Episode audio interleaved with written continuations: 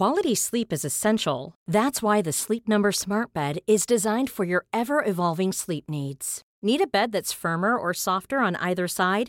Helps you sleep at a comfortable temperature? Sleep Number Smart Beds let you individualize your comfort so you sleep better together. JD Power ranks Sleep Number number 1 in customer satisfaction with mattresses purchased in-store. And now save 40% on the Sleep Number limited edition Smart Bed for a limited time. For JD Power 2023 award information, visit jdpower.com/awards. Only at Sleep Number stores or sleepnumber.com. Profesor Adam Rees, Premio Nobel de Física. Hola, soy Adam Rees y te recomiendo escuchar Coffee Break para aprender más sobre el universo.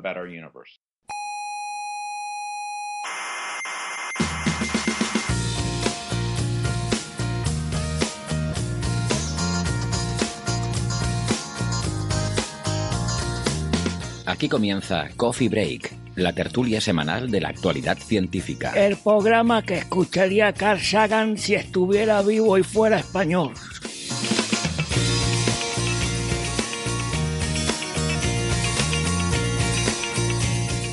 Saludos, gente cientófila de todo el mundo y del universo.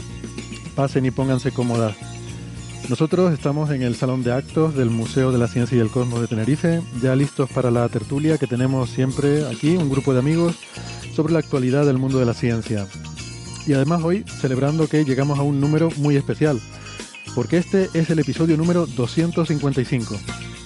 Les habla Héctor Socas y esto es Coffee Break, Señal y Ruido.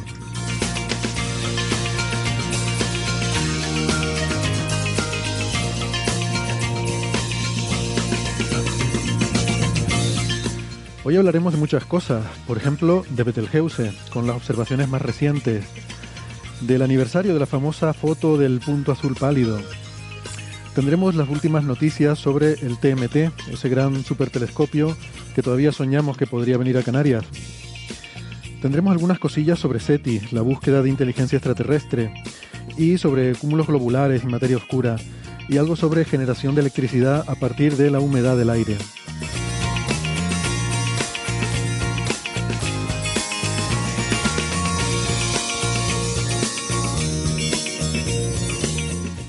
Todo eso será en un momentito. Eh, antes me permito recordarles que además en la radio estamos en muchas plataformas de internet donde nos pueden escuchar. Por ejemplo en Evox, en Spotify, en Google Podcast, en Apple Podcast, en TuneIn, en Lecton. Eh, y bueno, otras plataformas seguramente que, que estaremos por ahí. No dejen de suscribirse porque no les cuesta nada, es gratis y así no se pierden ningún episodio. Los tienen siempre disponibles según van saliendo en su dispositivo móvil. Como siempre, les agradecemos si pueden darle al botoncito de me gusta si es que el programa les gusta. Nuestra página web es señalirruido.com, con ñ, todo junto sin espacios, señalirruido.com. Y ahí pueden encontrar la información sobre cómo suscribirse en su plataforma favorita o, por ejemplo, cómo encontrarnos en redes sociales. Estamos en Facebook, en Twitter y en Instagram. Y además les recuerdo que en Facebook está el Club de Fans. Recuerden también que si lo desean pueden venir como público eh, a las grabaciones que hacemos en directo en el Museo de la Ciencia y el Cosmos de Tenerife. Y eh, pues si vienen a la grabación pueden entrar gratis. Para ello solo tienen que enviarnos un correo a la dirección oyentes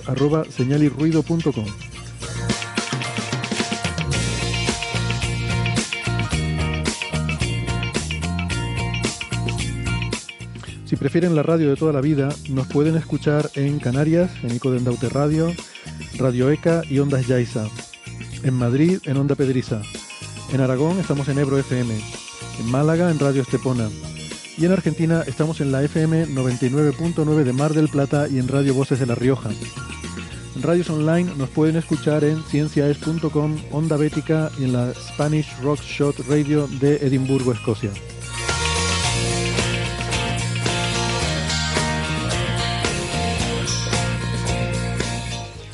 Dije al principio que estamos aquí en el Museo de la Ciencia y el Cosmos. Eh, en realidad, bueno, aquí en el museo estoy yo y el querido público que ha tenido bien acercarse hoy eh, aquí a la grabación.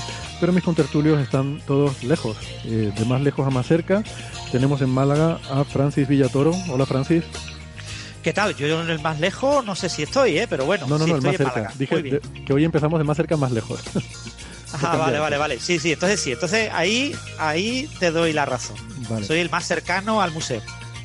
Eh, Francis es profesor en la Universidad de Málaga. Creo que estás ahora en tu oficina en la universidad. Exactamente.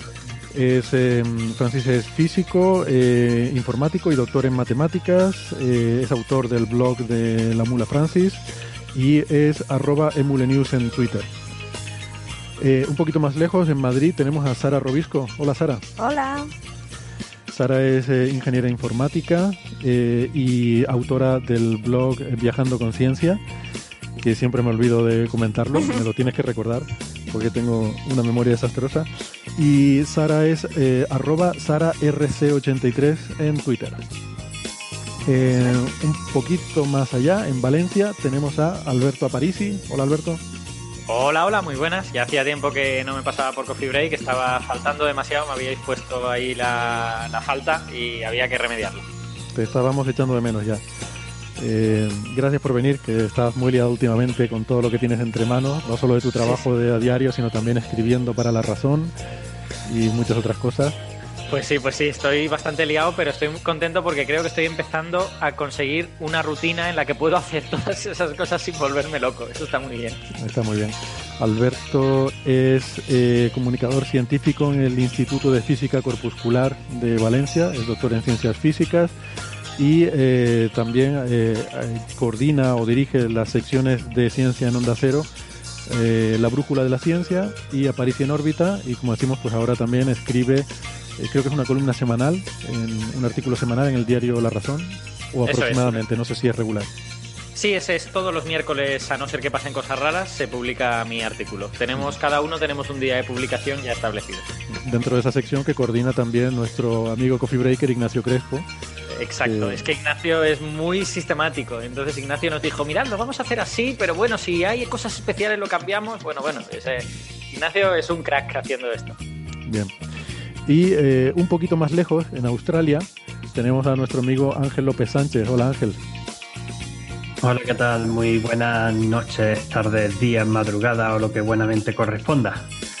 Ángel es doctor en ciencias físicas, es investigador del Australian Astronomical Optics eh, y la Universidad de Macquarie, eh, más o menos, lo, lo he dicho más o menos bien. Sí, ¿no? sí, lo has dicho correctamente. Vale. Y es arroba el lobo rayado, con subguiones en vez de espacios en Twitter, arroba el subguión lobo subguión rayado. Eh, y estamos muy contentos también de, tener de, vuelta a Ángel, que también pues eh, hacía varias semanas que, que no participaba. Y mm, bueno, pues aprovechamos para preguntarte por el tema de los incendios, que nos comentabas antes fuera de micro, que, que bueno, que ya no es un problema, ¿verdad?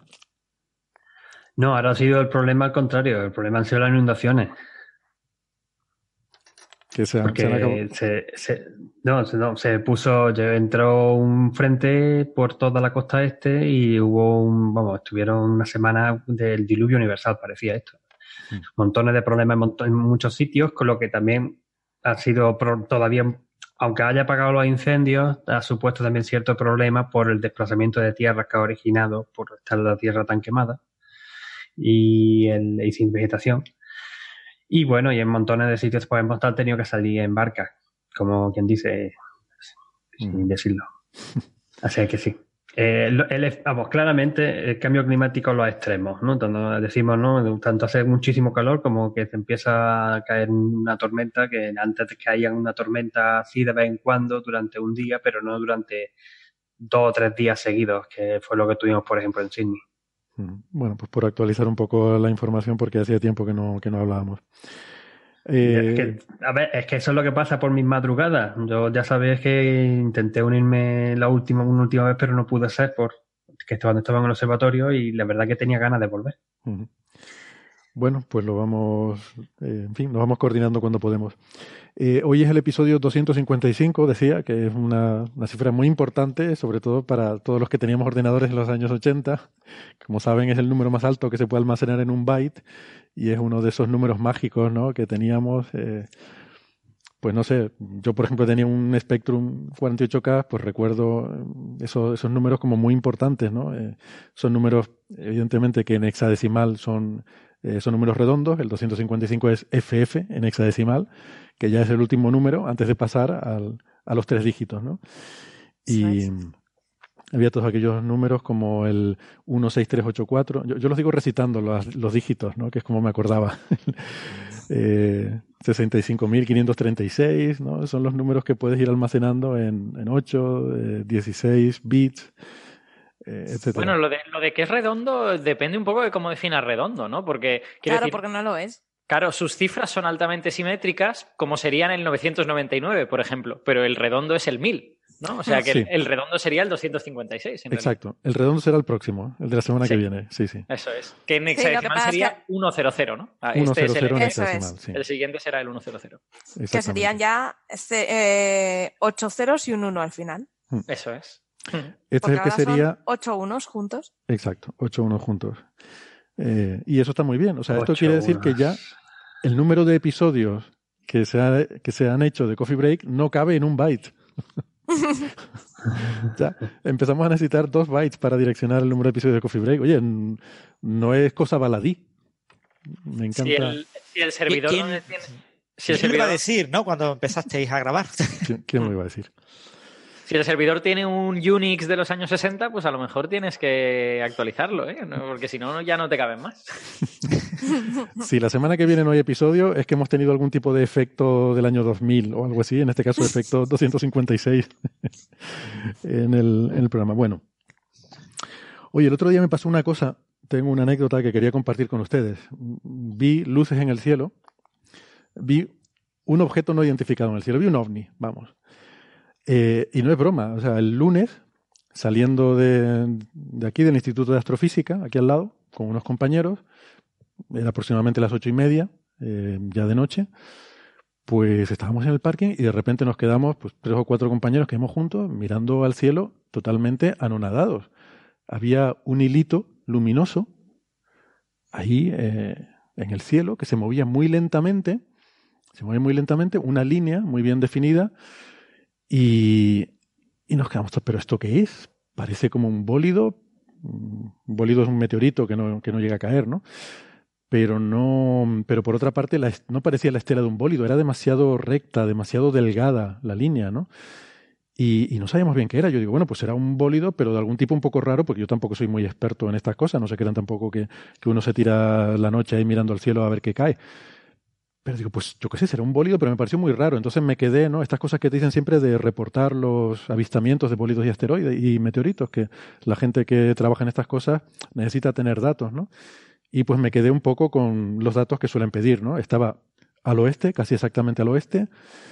Eh, se movía muy lentamente de, de norte a sur y ocupaba esa estela unos 3 grados en el cielo, más o menos perdón, 5 grados, son tres dedos extendidos, creo que son 5 grados en el cielo o algo así.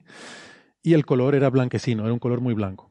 Bueno, me quedé con esa información y al llegar a casa, como unos 20 minutos más tarde, lo, lo tuiteé. Puse, ¿alguien ha visto desde Tenerife mm, un bólido así, con esta pinta? No saqué fotos ni nada, la verdad que no se me ocurrió sacar el móvil y, y sacar fotos.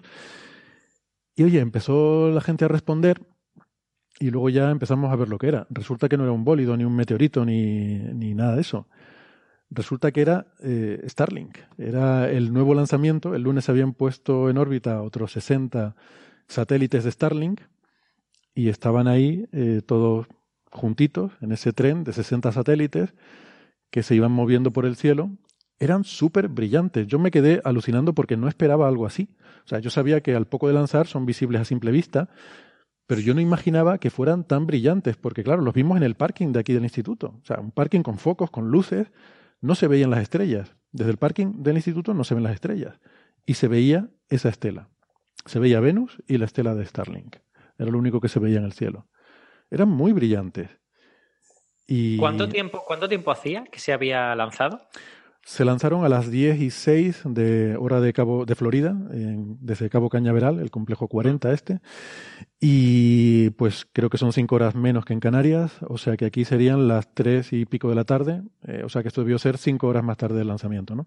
Vale, o sea, hacía solo unas horas. Eso, claro, tiene, tiene sentido. Yo esperaba que pasado un día o así, pues ya fuese mucho menos brillante. Exacto, sí, porque esto, para, bueno, quien no esté familiarizado, el cohete los deposita a una altura que creo que son 270 kilómetros o algo así, mm, relativamente bajos, y luego ya los satélites, con su propia propulsión, suben eh, durante uno o dos días siguientes, suben hasta su altura operativa, que es mucho más arriba, y claro, son sobre todo brillantes cuando están más abajo y sobre todo cuando al atardecer o al amanecer, al poco de haberse puesto el sol o antes de salir el sol, porque tiene que darle el sol al satélite, claro, para que lo puedas ver. Por el, y por el contraste, porque claro, el, cielo es mucho es más oscuro y entonces el que le esté dando el sol hace que se pueda ver muy bien. Sí, eh, quiero decir que en medio de la noche no lo ves porque está tapado, está en la sombra de la Tierra, no le llega luz. Mm. Mm, tiene que ser de noche, pero que no haya pasado mucho tiempo desde el atardecer o del amanecer para que para que sea de noche para ti, pero al satélite todavía le llegue luz solar. Entonces, bueno, a mí me sorprendió mucho, la verdad, mm, porque yo sabía que se podían ver a simple vista, pero pensaba que había que irse a una montaña, que había que buscarlo. Hay, avistadores de estos satélites, ¿no? Hay páginas web donde te publican desde dónde se pueden ver y gente que los va, que los va a ver, porque la verdad que es un espectáculo.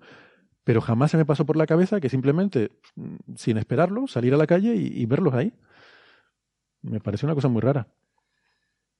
Hombre, debió de ser espectacular. Yo la verdad es que he visto pocas de estas cosas. Vi una vez la Estación Espacial Internacional, pero porque estaba con gente que sabía dónde verla y todo esto. Mm. Pero, hombre, ver una especie de línea, porque además tú creíste que era una estela, por lo tanto no se distinguía claramente los satélites individuales, ¿no? no. Se veía como una línea. Se veía como una línea. A veces veías un parpadeo en medio, ¿no? A veces los satélites al girar sobre sí mismos, pues a lo mejor veías algún parpadeo en medio de la línea pero estaban todos juntos y efectivamente formaban una, parecía una estela, pero era, era una línea demasiado recta, ¿no? Una estela es como más irregular, es más, es más ancha cerca de la cabeza y más estrecha al final. Aquí no, aquí era toda una línea delgada. Por eso resultaba muy raro y terminaba abruptamente, no, no tenía una... Hmm. Por eso era, era muy raro. Y claro, estamos ahí con el vigilante también, que estaba ahí en el parking, y el vigilante nos miraba como diciendo, pues vaya virre astrónomo estos aquí. ¿Y durante cuánto tiempo lo viste? Porque las estelas en realidad no duran tanto, ¿no? Las estelas duran como cuatro segundos o cinco segundos a lo sumo. Claro, por eso estábamos tan sorprendidos. Eh, yo pensaba, digo, debe ser que están muy lejos y por eso están delgaditos, pero debe ser algo muy grande que no se consume en unos pocos segundos, sino que, digo, esto debe ser como el, vamos, el meteorito de, de Chicxulub que está aquí cayendo, vamos. no sé, por eso te digo que era raro, o sea, que, a, mí me... Eh, o sea, me resultó como que estaba viendo, yo tuve la sensación de estar viendo algo raro, inusual. No, no, ¿Viste, viste, un ovni, porque no sabías eh, interpretar correctamente lo que podía ser eso realmente. Cualquier interpretación parecía errónea. Exactamente, sí, sí, para mí era un ovni. O sea, yo estaba diciendo, ¿esto qué es? O sea, esto no entiendo lo que es. De hecho, por eso llegué enseguida y lo tuiteé, ¿no? Digo, ¿alguien ha visto esto? Hmm. A ver si, a ver si alguien. Pero bueno, igual que tú, mucha, mucha otra gente lo ha estado viendo, ya lo hemos comentado en este programa varias veces, ¿no? Que después de cada lanzamiento de Starlink se sube el número de, de búsquedas por ovnis en todo el mundo. Hmm. Francis, no sé si ibas a decir algo, me parece antes. Sí, solo voy a decir que eh, es un espectáculo y todo lo maravilloso que tú quieras, todo lo sorprendente que tú quieras, pero es una cosa que da pena, ¿no? Da pena hmm. que, estemos contaminando el cielo con ese tipo de cosas, ¿no? Claro. Eh, sí, sí, es lo que hemos comentado aquí a veces, ¿no? Sobre todo porque, mm, eh, en fin, a mí lo que más me preocupa es que no hay una regulación. Ya lo hemos comentado en otros episodios, tampoco quizás mm. valga la pena volver a discutirlo todo. Ángel, hay un artículo que no sé si se va a publicar en algún sitio, que tú nos hiciste no, ¿no? no lo sé. No lo sé, déjame primero dos pequeños comentarios. Primer comentario, yo también lo he visto, de los vídeos del observatorio de Spring, y de hecho tengo hace como un mes.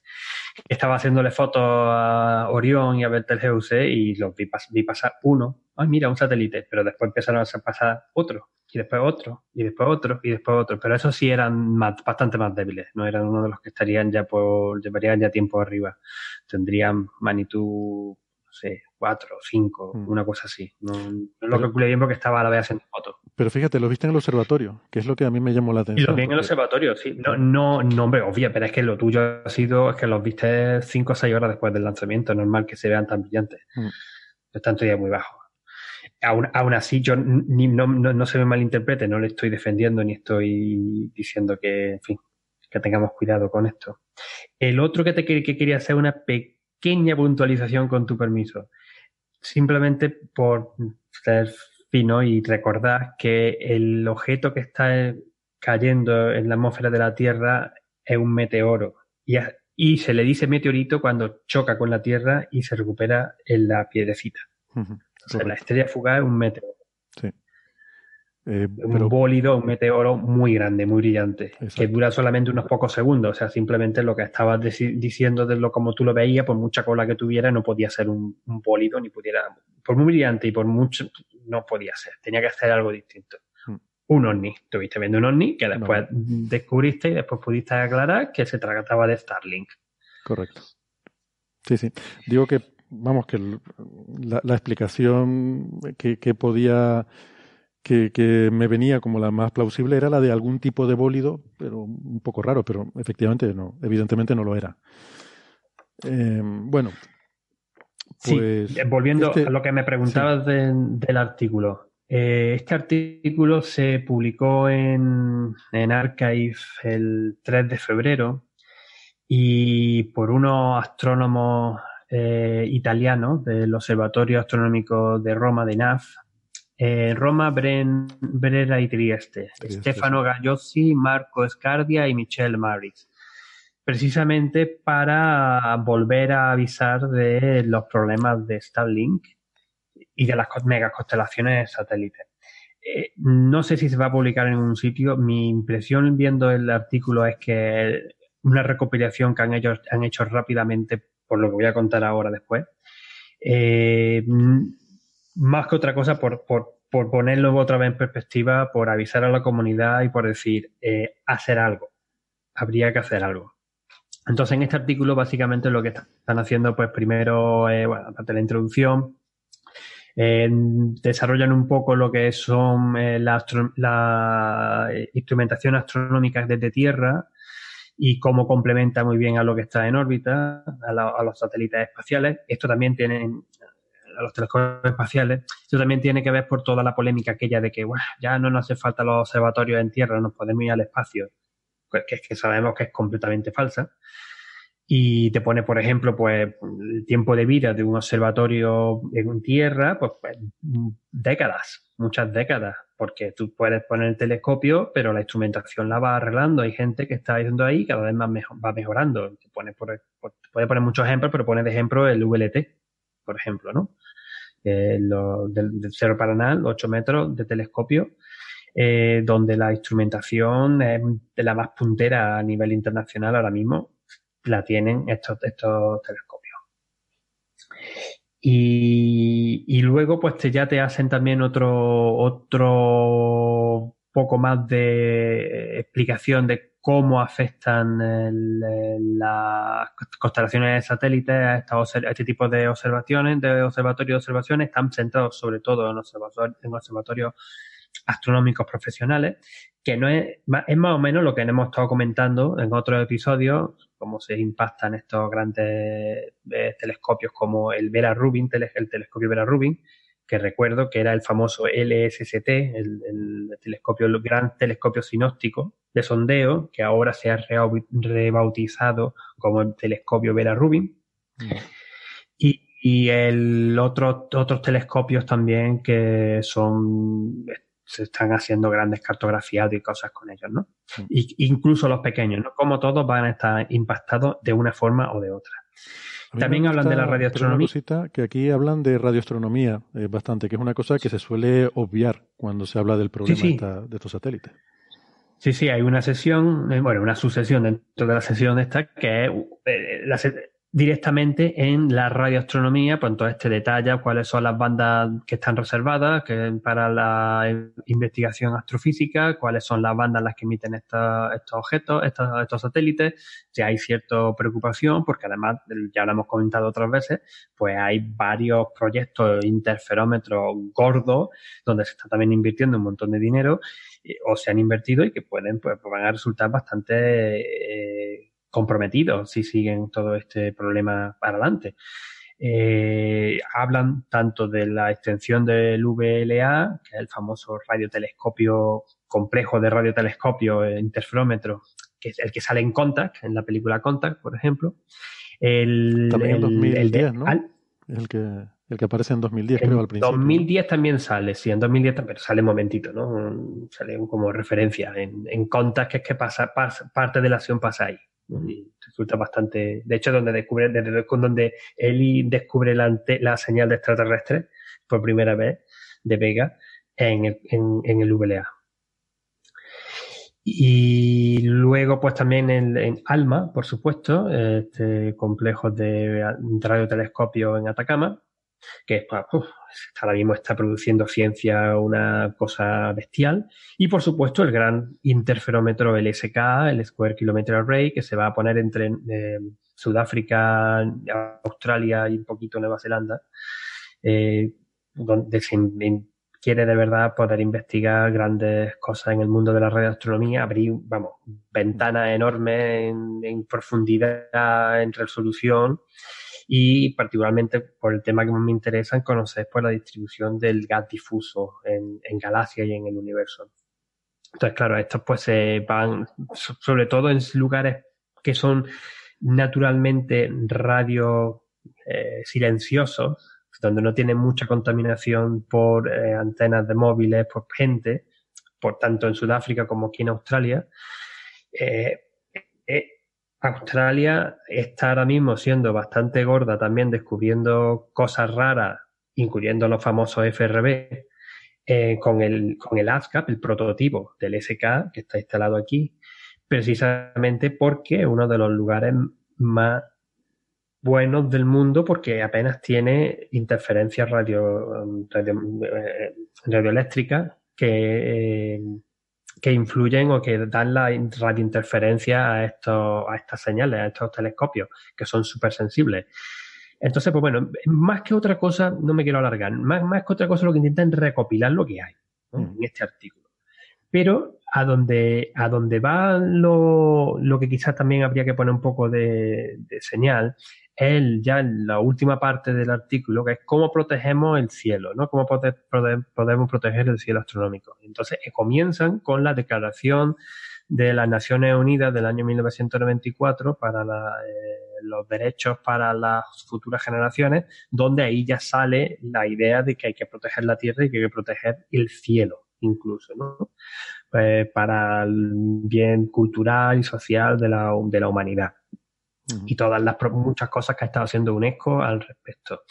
Y entonces, claro, ahí ya cuando ya empieza a meterse en lo que yo creo que es donde quiere avisar esto, donde, por donde quieren ir los autores del artículo, que no es tanto, que es para algo científico, pero es también para darle un poco de vista más, más, más general, ¿no? De decir, eh, hay que hacer algo ya en el lado legal. O sea, habría que intentar meter a juicio Starlink. Y de hecho resulta muy curioso porque a mitad, ya casi al final, en la parte de la, la zona legal, eh, hay una cosa que a mí me ha llamado muchísimo la atención, lo tiene en negrita y subrayado, que te dice que, que si ninguna, eh, ninguna entidad internacional o nacional eh, es capaz de poner alguna disputa legal a Starlink antes de marzo de 2020, SpaceX tendrá el derecho adquirido de poder seguir haciendo esto siempre. Supongo que será algo, un resquicio legal que hay por ahí, de que si llega un año, durante un año, no sea, no, nadie ha registrado nada, no, nadie, no ha habido ningún problema legal, pues entonces ya podemos estar haciéndolo cuando queramos. Y yo creo que viene por ahí, por lo que lo están haciendo, ¿no? Entonces, pues bueno, en el artículo pues detallan varias posibilidades de cómo poder meterte a juicio con Starlink, con, perdón, con SpaceX. que a ver qué lo hace. Y, y, luego, pues también desde el punto de vista de los astrónomos, pues se vuelve a solicitar que por favor se firme la petición en la que se intente se intenta llamar la atención a los políticos y a la sociedad de que habría que hacer algo para hacer una legislación de protección del cielo en este sentido, porque al fin y al cabo, y también lo hemos dicho otras veces, es que no llega, no, no es más que contaminación, otro tipo de contaminación lumínica que estamos añadiendo en el cielo. Lumínica y radioastronómica, eh, tampoco. Y radioastronómica, sí, y radioastronómica, por su sí, también. Sí, sí. Y has mencionado FRB y yo no sé si dije que eh, no, te pillamos en tu casa en Sydney ni en el observatorio, ahora estás en Perth. Eh, que es otro sitio en Australia que no solo nos puede parecer que es toda Australia, pero Australia es un sitio muy grande y esto está bastante lejos de, de tu casa, ¿no? Voy a poner la perspectiva. Si Perth está, vamos a ponerlo para ponerlo más bonito. Si Perth está en Cádiz, Sydney está en Moscú. vale. ¿Vale? Más, o menos. Esa es la perspectiva. cinco, horas, cinco horas de vuelo, cinco horas de vuelo desde, desde Sydney. Que vuelo, vuelo mañana. He estado toda esta semana en un congreso. Vale. Que has estado en un congreso y como ahora mencionabas eh, FRBs, eh, nos decías que eh, se, se, habló en ese congreso de un resultado científico que no se puede divulgar todavía, que tiene que ver con FRB, porque está en embargo, ¿no? Eh... Hombre, se han hablado de mucho de, de FRB porque Australia lidera una de las cosas más, una de las investigaciones más punteras en este campo, ya no solamente porque se descubrieran aquí, en principio, con el radiotelescopio de Park hace ya mm. unos cuantos años.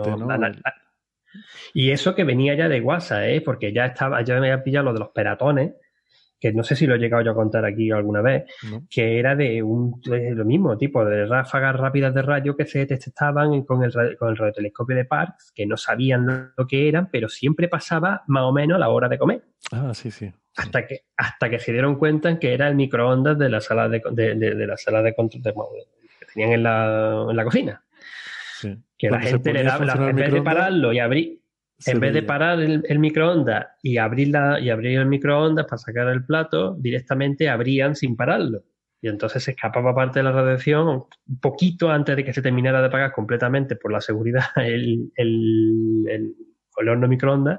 Y, la, y hombre, eso era muchísimo, muchísima, esa señal es muchísimo más intensa que la señal que, que, que detectamos en radioastronomía, y claro, pues se colaba por ahí. No, pero esto no, fuera coña.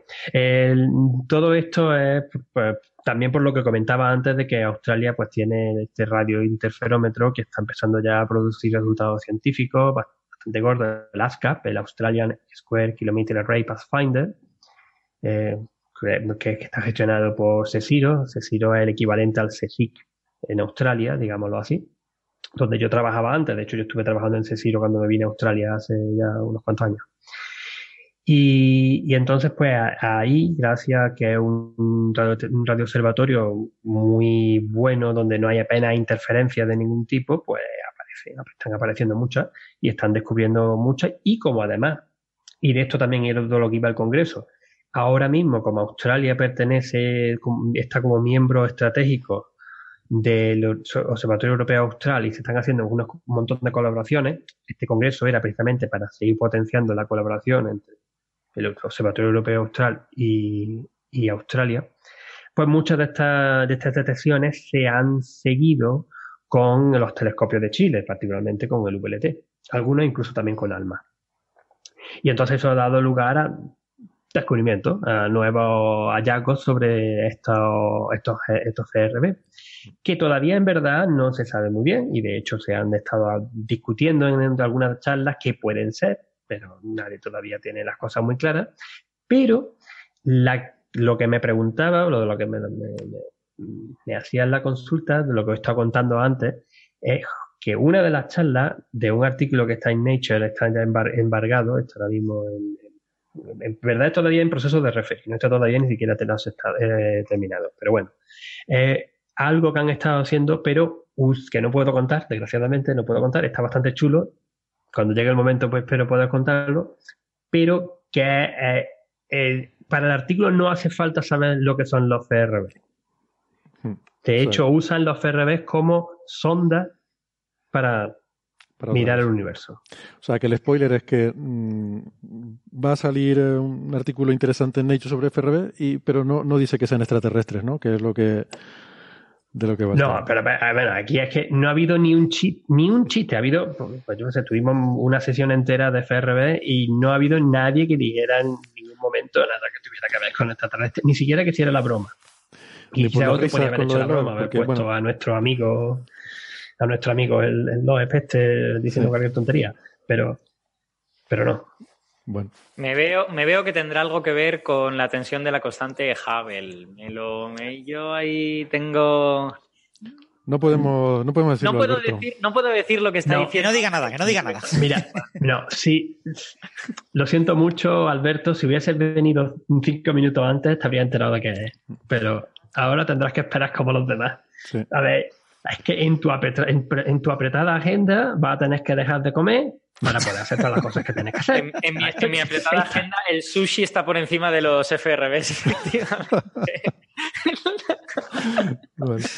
Sí, hay que decir que Alberto no estaba en esa conversación que tuvimos eh, antes, en la que Ángel nos estaba contando cosas. Bueno, lo siento, ya lo hablaremos con más detalle, pero esto, lo de Loeb venía y la broma está con los extraterrestres, venía a cuento de que efectivamente pues nuestro amigo Abraham Loeb, ya viejo conocido del programa, vamos a tener que hacerle una entradilla a la sección Loeb o algo así. Eh, salió, por supuesto. Una, con música del circo o algo así. Pa, pa, para, para, pa, sí, sí, sí, el momento de Avi Loeb. Hombre, yo, yo intento ser respetuoso porque es una persona que, por otra parte, mm, en fin, es un, es un científico que ha hecho contribuciones mm, súper eh, importantes y muy prolíficas a, a, a muchos, eh, a muchas áreas diferentes de la astrofísica, ¿no? Y bueno, y, en general, eh, pues es una persona con mucho prestigio en, en la comunidad. Pero claro, luego tiene sus, sus ratos libres, se entretiene con unas cosas y diciendo unas cosas a la prensa que bueno, que dan un poco de, dan un poco de, yuyu. Mm. Pero Héctor, es que cada vez, cada vez son menos sus ratos libres. O sea, quiero decir, Avi Loeb es un gran científico. Eh, mira, ahí tenemos a Sergey, por cierto, ya para, ah. para la porra. Para la porra del gato. Eh, ah, verdad, miedo. Eh, eh, Avi Loeb es un gran científico, punto. O sea, esto es así. Y solo las contribuciones que ha hecho lo, lo, acreditan. Lo que pasa es que cada vez dedica más tiempo a hacer sus cosas de publicidad y de salir diciendo que todos son extraterrestres y tal. Entonces, bueno, algo, algo habremos, o sea, alguna repercusión habrá de tener en su credibilidad, ¿no? En su reputación, digo yo. Sí, es verdad. La cuestión es que mm, estos días que hemos estado hablando de este FRB que se repite cada 16 días, eh, ya lo, trataron ustedes la semana pasada en Coffee Break, que yo no estaba, eh, lo escuché con mucha atención y, efectivamente, pues, eh, bueno, eh, es una de las noticias de estos días y, por supuesto, siendo una de las noticias de estos días una señal de radio que viene de muy lejos en el espacio y que se repite cada 16 días, es inevitable la tentación de los periodistas de ir a preguntarle a Avi Loeb qué opina del tema. Entonces, salieron unas declaraciones del Loeb en una publicación que se llama futurism.com, una publicación online, que realmente, a ver, lo que dice ahí pues, tampoco es nada nuevo él lo que dice es básicamente, no es descartable que estos sean señales de una civilización extraterrestre, como ya yo sugerí en 2017. O sea, él hace referencia a un paper de 2017, que de hecho fue aquí uno de los candidatos a premio Ruido ese año. No se lo llegó al, final a, llevar, entonces se entiende que todavía tengo un poco de resquemor eh, por ese, ese hecho. Eh, hubo más ruido todavía ese año, no recuerdo cuál fue el premio, pero, pero no fue ese, ¿no? Eh, en aquella época, él proponía con su colega Lingham, ¿no? en uno de esos artículos de Lingham y Loeb. O sea, los artículos de Lingham y Loeb son los que son eh, realmente maravillosos, ¿no? En, en, esta, en esta, en fin, los que darían para alimentar esta sección con la música de circo que proponía Alberto. Eh, son una serie de papers que ha sacado. Lingham es un postdoc que contrataron, creo, creo que con dinero de Breakthrough, de la iniciativa Breakthrough, bueno, una de ellas, no recuerdo cuál, Breakthrough Listen o una de estas. Y bueno, pues se han dedicado a sacar una serie de papers terriblemente especulativos, sin ninguna base, digamos, que apoye las hipótesis que proponen en esos artículos, y con, bueno, cuatro cuentitas fáciles, pues sacar algún resultado, mm, algún resultado sujeto a esas hipótesis de partida, ¿no?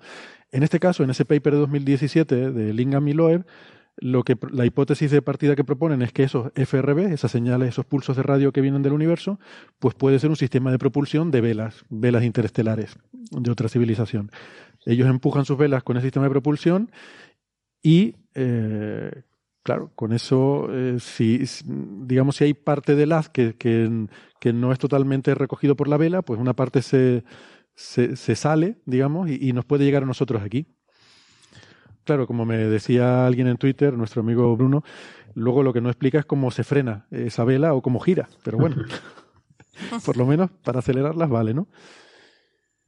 Entonces, bueno, eh, lo que él decía en ese artículo, en respuesta al periodista, pues era una respuesta bastante Quiero decir que no, no aportaba más ruido del de 2017, simplemente se limitaba a recordar, bueno, yo en 2017 ya sugerí que esto podían ser sistemas de propulsión extraterrestres, pero así como quien, como quien, en fin.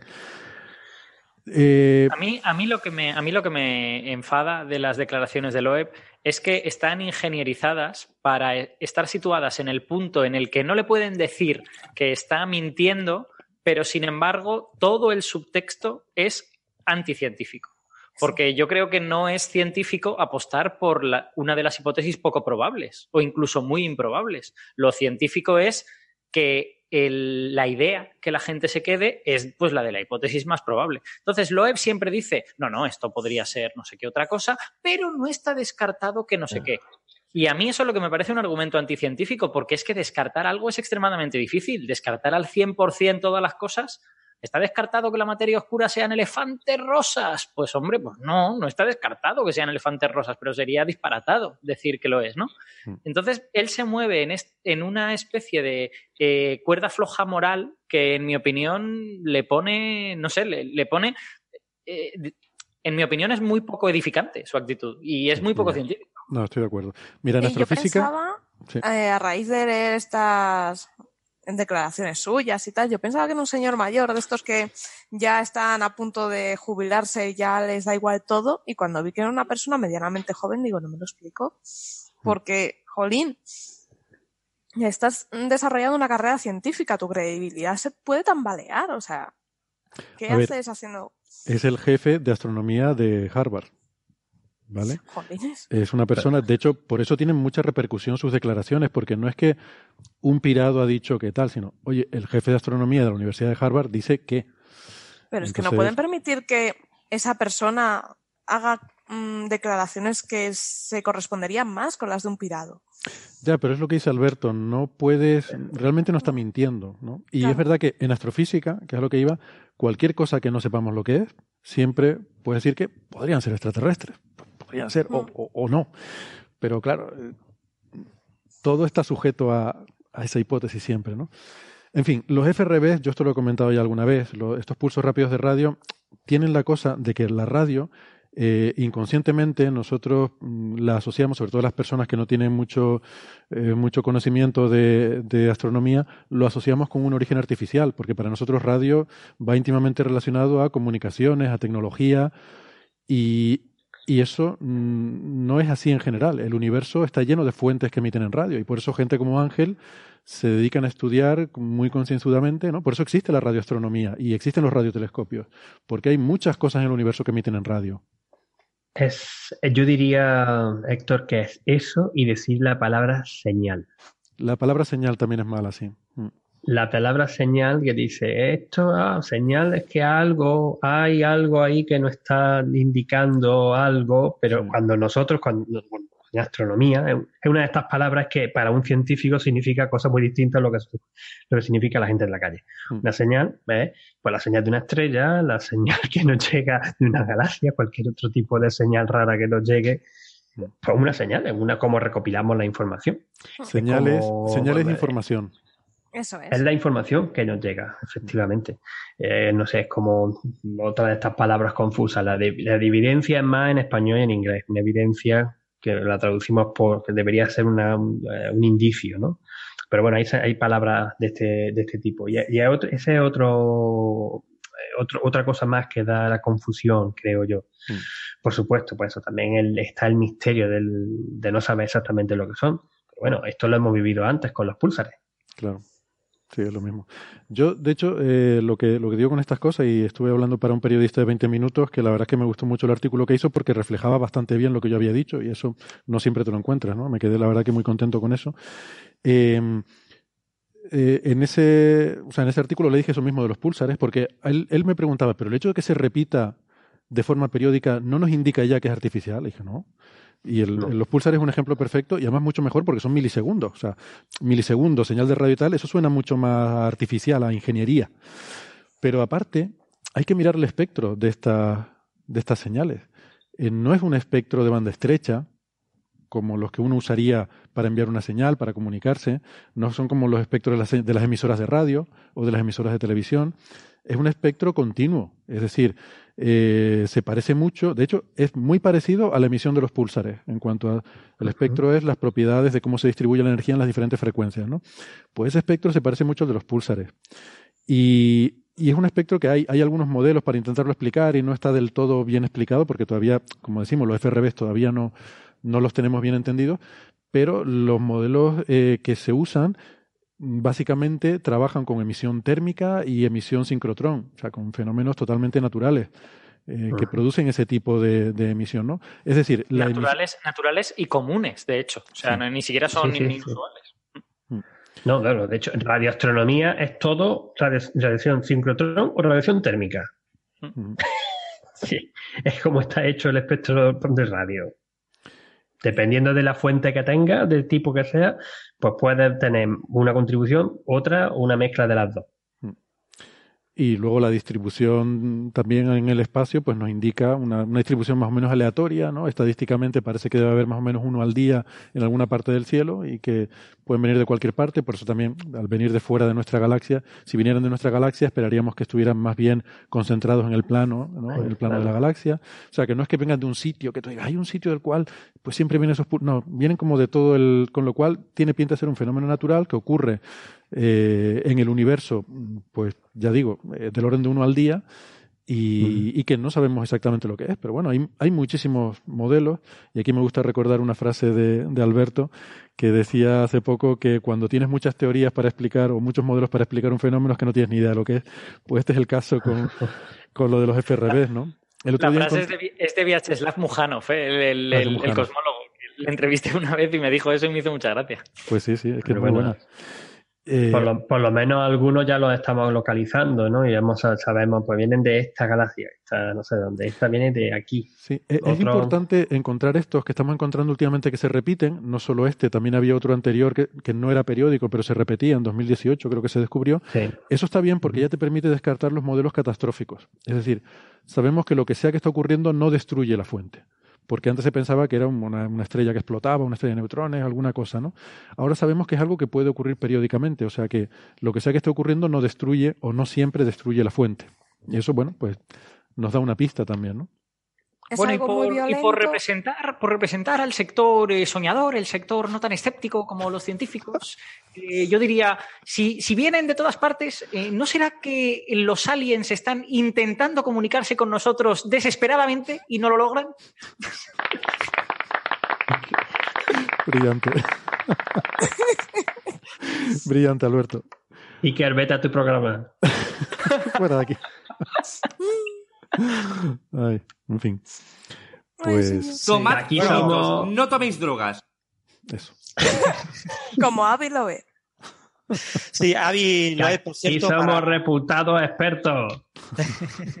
Avi Loeb tiene 58 años y, y, este tipo de artículos cortos, breves y, y, de acto impacto son de sus últimos años, ¿no? Sí, pero yo me imaginaba un señor de 70, 80, ¿sabes? Que de estos que están de vuelta de todo. Bueno, pero con 58 años y siendo un jefazo en la Universidad de Harvard, eh, estás de vuelta de todo, ¿eh? eh yo, si tienes 38, lo mismo no, pero con 58, sí. Yo, de hecho, he llegado a imaginarme, o sea, cabe la posibilidad de que sea lo que Sara dice, o sea, que el señor está mayor y que ya le da igual todo y ya está. Pero ¿Y si lo que está haciendo es alguna especie como de campaña? En plan de que se va a querer presentar a eh, presidente de la NASA o cualquier cosa de estas. Y claro, cuanto más haya salido en los periódicos, pues más opciones tienes de que la gente te conozca y te vote o algo así. Yo Sí, no, yo no lo creo. Yo. Sí, creo que está en el cartel de alcalde de para Serranillos de Ivalle. No, hay ciertos momentos en la carrera científica en la que pasó con Hawking, ha pasado con mucha gente, ¿no? Que combinas eh, artículos más serios que te cuestan muchísimo trabajo, que publicas uno o dos al año, aunque tengas un grupo grande y te cuesta mucho, mucho trabajo, ¿no?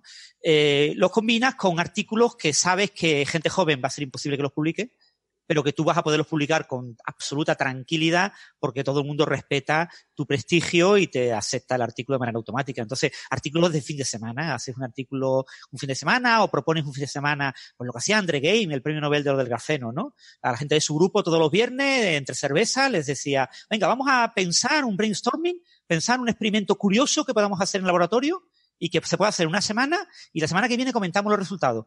Y de ahí han salido muchos papers que ha logrado publicar fundamentalmente porque André Gain tiene un enorme prestigio, ¿no? Y uno de ellos, pues, el que le dio el premio Nobel, ¿no? Lo de la cinta adhesiva, ¿no? Que gran parte del impacto que tuvo el artículo es extraer grafeno con cinta adhesiva, ¿no? Cuando realmente el, logro técnico era usar microscopios que no podían ver una hoja de grafeno para ver una hoja de grafeno, ¿no? Pero ya te digo, gente como David Loeb, yo creo que se aprovecha un poco de esa circunstancia que tenemos un mundo en la ciencia en la que el argumento de autoridad es muy importante y publican cosas que ni Ángel, ni yo, ni Héctor eh, podríamos publicar eh, si hiciéramos lo mismo. Nos costaría muchísimo más trabajo. A ver, este López Sánchez, ¿quién es? Fuera ya, hombre, este no tiene. Sí, sí. Yo creo que él y su y el postdoc se hicieron colegas y cada vez que publican algo juntos es un pues eso, se van de cervezas y dicen, no hay huevos a. Yo creo que esto seguramente tiene que ver con la iniciativa Breakthrough, de la cual él es eh, miembro del comité científico. Y de hecho, Lingam eh, está contratado con una beca de Breakthrough. Lingam antes trabajaba en cosas de física de plasma. Eh, creo que hacía simulaciones MHD o algo así, no estoy muy seguro. Y pues me imagino que, bueno, al trabajar para Breakthrough tienen que producir artículos mm, sobre este tema. Entonces me imagino que lo hace un poco pues entre los dos, o quizás, en fin, con la experiencia de Loeb y las ideas que pueda tener, pues se le ocurren así ideas un poco locas y Lingam se encarga de desarrollarlas un poco, no sé, es lo que uno podría pensar, ¿no? Pero para mí tiene más que ver con eso, con promocionar la iniciativa, la iniciativa Breakthrough y que eso sin duda tiene un interés comercial también. Esta gente pone un montón de dinero y también querrá tener algo de rédito publicitario y, y mediático, y supongo que de ahí viene el asunto. Bueno. Sí, tiene sentido eso. Hmm. Eh, ¿Quieren que pasemos a otro tema? Uno que seguramente le va a gustar mucho a nuestro amigo Carlos Westendor, que le encantan los aniversarios y las noticias de aniversarios, porque dice que siempre hay aniversarios de algo, pero bueno, es que estos días tenemos un aniversario muy chulo y que yo creo que merece que nos pongamos todos de pie. para escuchar esta voz. Might not seem of any particular interest. But for us, it's different. Consider again that dot. That's here. That's home. That's us. On it, everyone you love, everyone you know, everyone you ever heard of. Me sabe mal tener que hablar por encima de, de, esta voz, me sabe realmente mal, pero este es el famoso discurso de, de Carl Sagan, eh, Sagan, vamos a decir, Ángel está secándose las lagrimitas porque seguramente le emociona este sonido. Eh, este es el famoso discurso del el pálido punto azul, el pale blue dot, que, que bueno, está basado en una fotografía histórica, una fotografía icónica que cumple 30 años, la fotografía del pálido punto azul. Y quizás esa fotografía pasó un poco desapercibida en su momento, no tuvo quizás el impacto mediático que quizás Sagan perseguía con ella, pero a él sí que le resultó muy inspiradora y le motivó a escribir un libro, eh, uno de los últimos libros que escribió, el, precisamente El pálido punto azul, y mm, en él em, pues planteaba quizás reflexiones mm, que iban mucho más allá de lo científico y que tenían más que ver con, con la especie humana, con nuestro papel eh, en, cosas ya no solo en el universo en general, sino mm, nuestro papel en este planeta, con lo que estamos haciendo con él. Y son reflexiones que ahora que se cumplen 30 años siguen siendo igualmente válidas y que convendría refrescar, ¿no? Entonces, bueno, mm, pues por, por hablar un poco del tema, además Ángel ha escrito eh, una entrada en su blog que, que me ha gustado mucho. Eh, también recomiendo la de Daniel Marín, Eureka Blog. Y, y, es muy curioso, ¿no? Porque cada uno con su estilo, estas dos entradas mm, me han parecido que tenían bastantes paralelismos. Ahora le pediré a Ángel que nos la explique, pero sobre todo me ha gustado mucho el final con el que concluyen. Yo no sé si ustedes habían leído cada uno el artículo del otro antes de escribirlo o, qué, pero me, ha parecido muy interesante y muy, y muy eh, Eh, y muy bonito cómo concluyen los dos mm, con una reflexión sobre el significado de ese discurso de Sagan que estábamos escuchando y su, y su aplicabilidad a día de hoy, ¿no? casualmente, o quizás no casualmente, los dos coincidieron en eso. Hombre, coincidiremos, pues yo espero, quiero, quiero pensar, pues porque en muchas cosas tenemos pensamientos muy parecidos, Daniel y yo, cosa que mm, en cierta parte me, me alegro porque Daniel es una máquina, así de claro, vamos. Eh, pero que no, no sabíamos ninguno de los dos que el otro estaba escribiendo de ello, de hecho, de, lo, de lo mismo. Yo elegí esta semana para mi artículo semanal de astronomía en Diario Córdoba, pues en cuanto vi la imagen, la imagen nueva, porque en verdad todo esto viene de la imagen que la han reprocesado, lo, voy a decirlo bien ya que lo tengo aquí, eh, un experto en tratamiento de imágenes, que además es muy famoso en Twitter, Kevin Hill, ha, conseguido con los datos originales de esta imagen, asesorado por dos de los especialistas que planificaron eh, la captura de los datos, Candy Hensel y William Cosman, pues ha hecho una nueva reedición. Ha conseguido, pues, con las técnicas de tratamiento de datos de ahora y tratamiento de imágenes de ahora, pues son mucho mejores que las de 70 años y consigue, pues, una calidad muchísimo más sorprendente y además, pues, con una tonalidad un poco distinta. Esta es más azulada y tal. Pues la verdad que me, gustó por el punto, el punto en sí, que, es lo que quería Carl Sagan, ¿no? Es decir, este punto somos nosotros, todo lo que ha pasado, todo lo que conoce, todo lo, exactamente, todo, todo, todo, todo pasa ahí, y nos estamos peleando por una fracción de este punto, por si queremos toda esa cosa que quiere decir Carl Sagan, ¿no? Y por eso hay que cuidarlo y, tener, y, valorarlo. Y entonces me pareció bastante conveniente eh, refrescarlo. Refrescarlo, ponerlo un poco en contexto también pues, por los pensamientos de estos últimos meses y el cuidado del medio ambiente y el cuidado de nuestro planeta. Y de que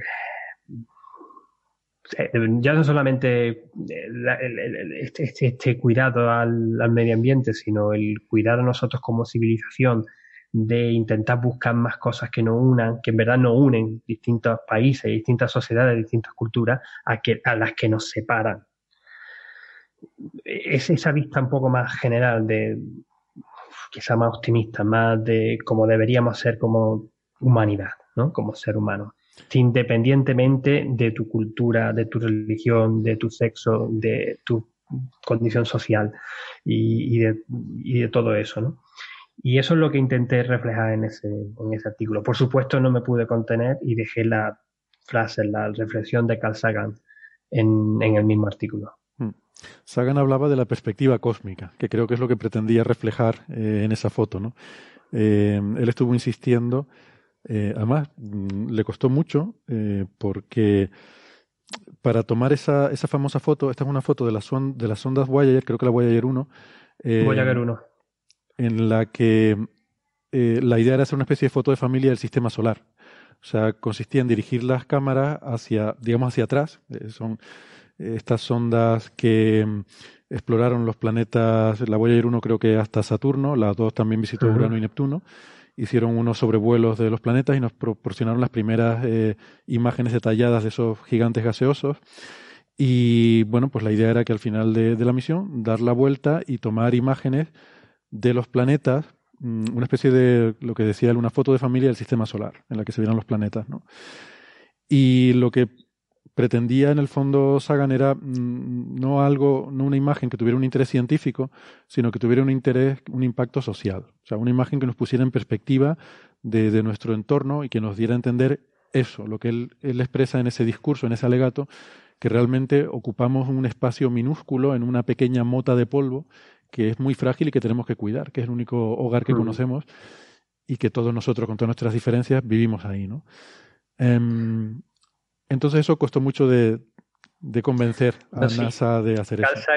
Carl Sagan llevaba mucho tiempo detrás de esa foto y la consiguió, por, la consiguió al final, consiguió convencer a la NASA porque era Carl Sagan. Si hubiese sido otro, el que posiblemente al final no lo hubieran hecho. De la Voyager 1, que ya había llegado, había pasado por Júpiter, había llegado a Saturno, en Saturno pues se desvió, cogió una trayectoria un poco ya más polar también en parte para observar Titán y ya se salía del plano de la, de, la eclíptica, del plano de la órbita de los planetas y se va para arriba. Mirándolo, e-, Era el encuentro con Titán el que la proyectaba eh, fuera de la eclíptica, Efectivamente, efectivamente. Eh, hay por ahí, eso creo que lo cuenta mucho mejor, eh, seguro que lo cuenta mucho mejor y lo sabe todo mucho mejor Daniel, Marín, que se sabe todos los detalles. Tal. Yo, yo tenía entendido de que era porque querían observar, era, o observaban Titán si querían observar Titán y Titán era un satélite que llevaba muchísimo la atención por las propiedades que tenían, pues tenía que hacer este tipo de maniobras. Pero también quizás eran porque no podían, no tenían, eh, no había un para la misión no había presupuesto o no había algo que faltaba para poder seguir con Voyager 1 hasta, hasta Urano y Neptuno. Voyager 2 iba a llegar, iba a hacer toda la trayectoria de los cuatro planetas, pero Voyager 1 iba a llegar solamente hasta Saturno y de ahí tirar hacia arriba. Y llevaba ya varios, varios años, bueno, estamos hablando de 1990 y de hecho llevaba ya tiempo con las cámaras paradas. las cámaras ya la habían parado. estaba, y necesitaron pues unos, unos días o unas cuantas horas de pues, volver a reactivar las cámaras y mover las sondas, o sea, las sondas no, las cámaras hacia atrás y ya tenían la secuencia de, unas 70, creo que recordar, fotografías, distintos puntos, recorriendo pues la zona del sistema solar donde estarían eh, Júpiter, Saturno, Urano, Neptuno, Plutón, que todavía se considera planeta, directamente no se observaba porque sabía que no se iba a poder ver, por la sensibilidad que tiene, era muy pequeño, de donde estaba, estaba lejos. Luego Marte, mm, la Tierra, Venus y Mercurio no, porque Mercurio está Uy, se nos ha cortado la se nos, con Ángel. Se nos ha ido Ángel. Se nos ha ido Ángel. Se nos ha ido Ángel. Vamos a hacer una cosa, vamos a aprovechar y nos vamos todos a tomar un café, que es la, llevamos una hora de programa. Vamos a aprovechar para despedirnos de los amigos que nos están escuchando por la radio, eh, recordándoles que nosotros vamos a seguir charlando de este y, otros temas eh, en la versión del podcast, que es donde siempre nos alargamos más. Y nosotros eh, vamos a tomar un cafecito y volvemos enseguida. Hasta ahora.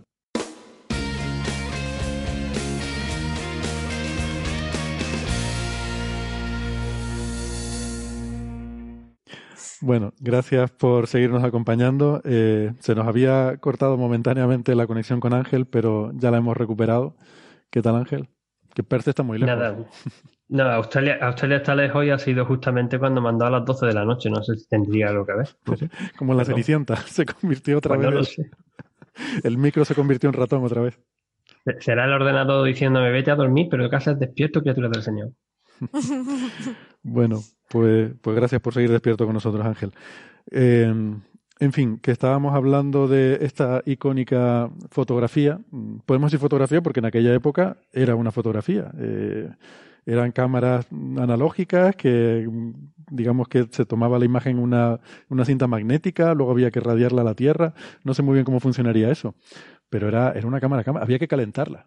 Eh, estuvo sí, había que, había que calentarla para poder funcionar. Y bueno, que al final consiguieron, se consiguió hacer la imagen de todos menos de Mercurio y Plutón, que se quedaron fuera, y luego, mm, para procesar los datos, Marte desgraciadamente no salió, porque daba una especie de un reflejo de algo, había algo, un no habían calculado un reflejo de algún sitio de la nave, algo de la nave, y estaba ahí, entonces pues eso se eh, evitó que Marte estuviese.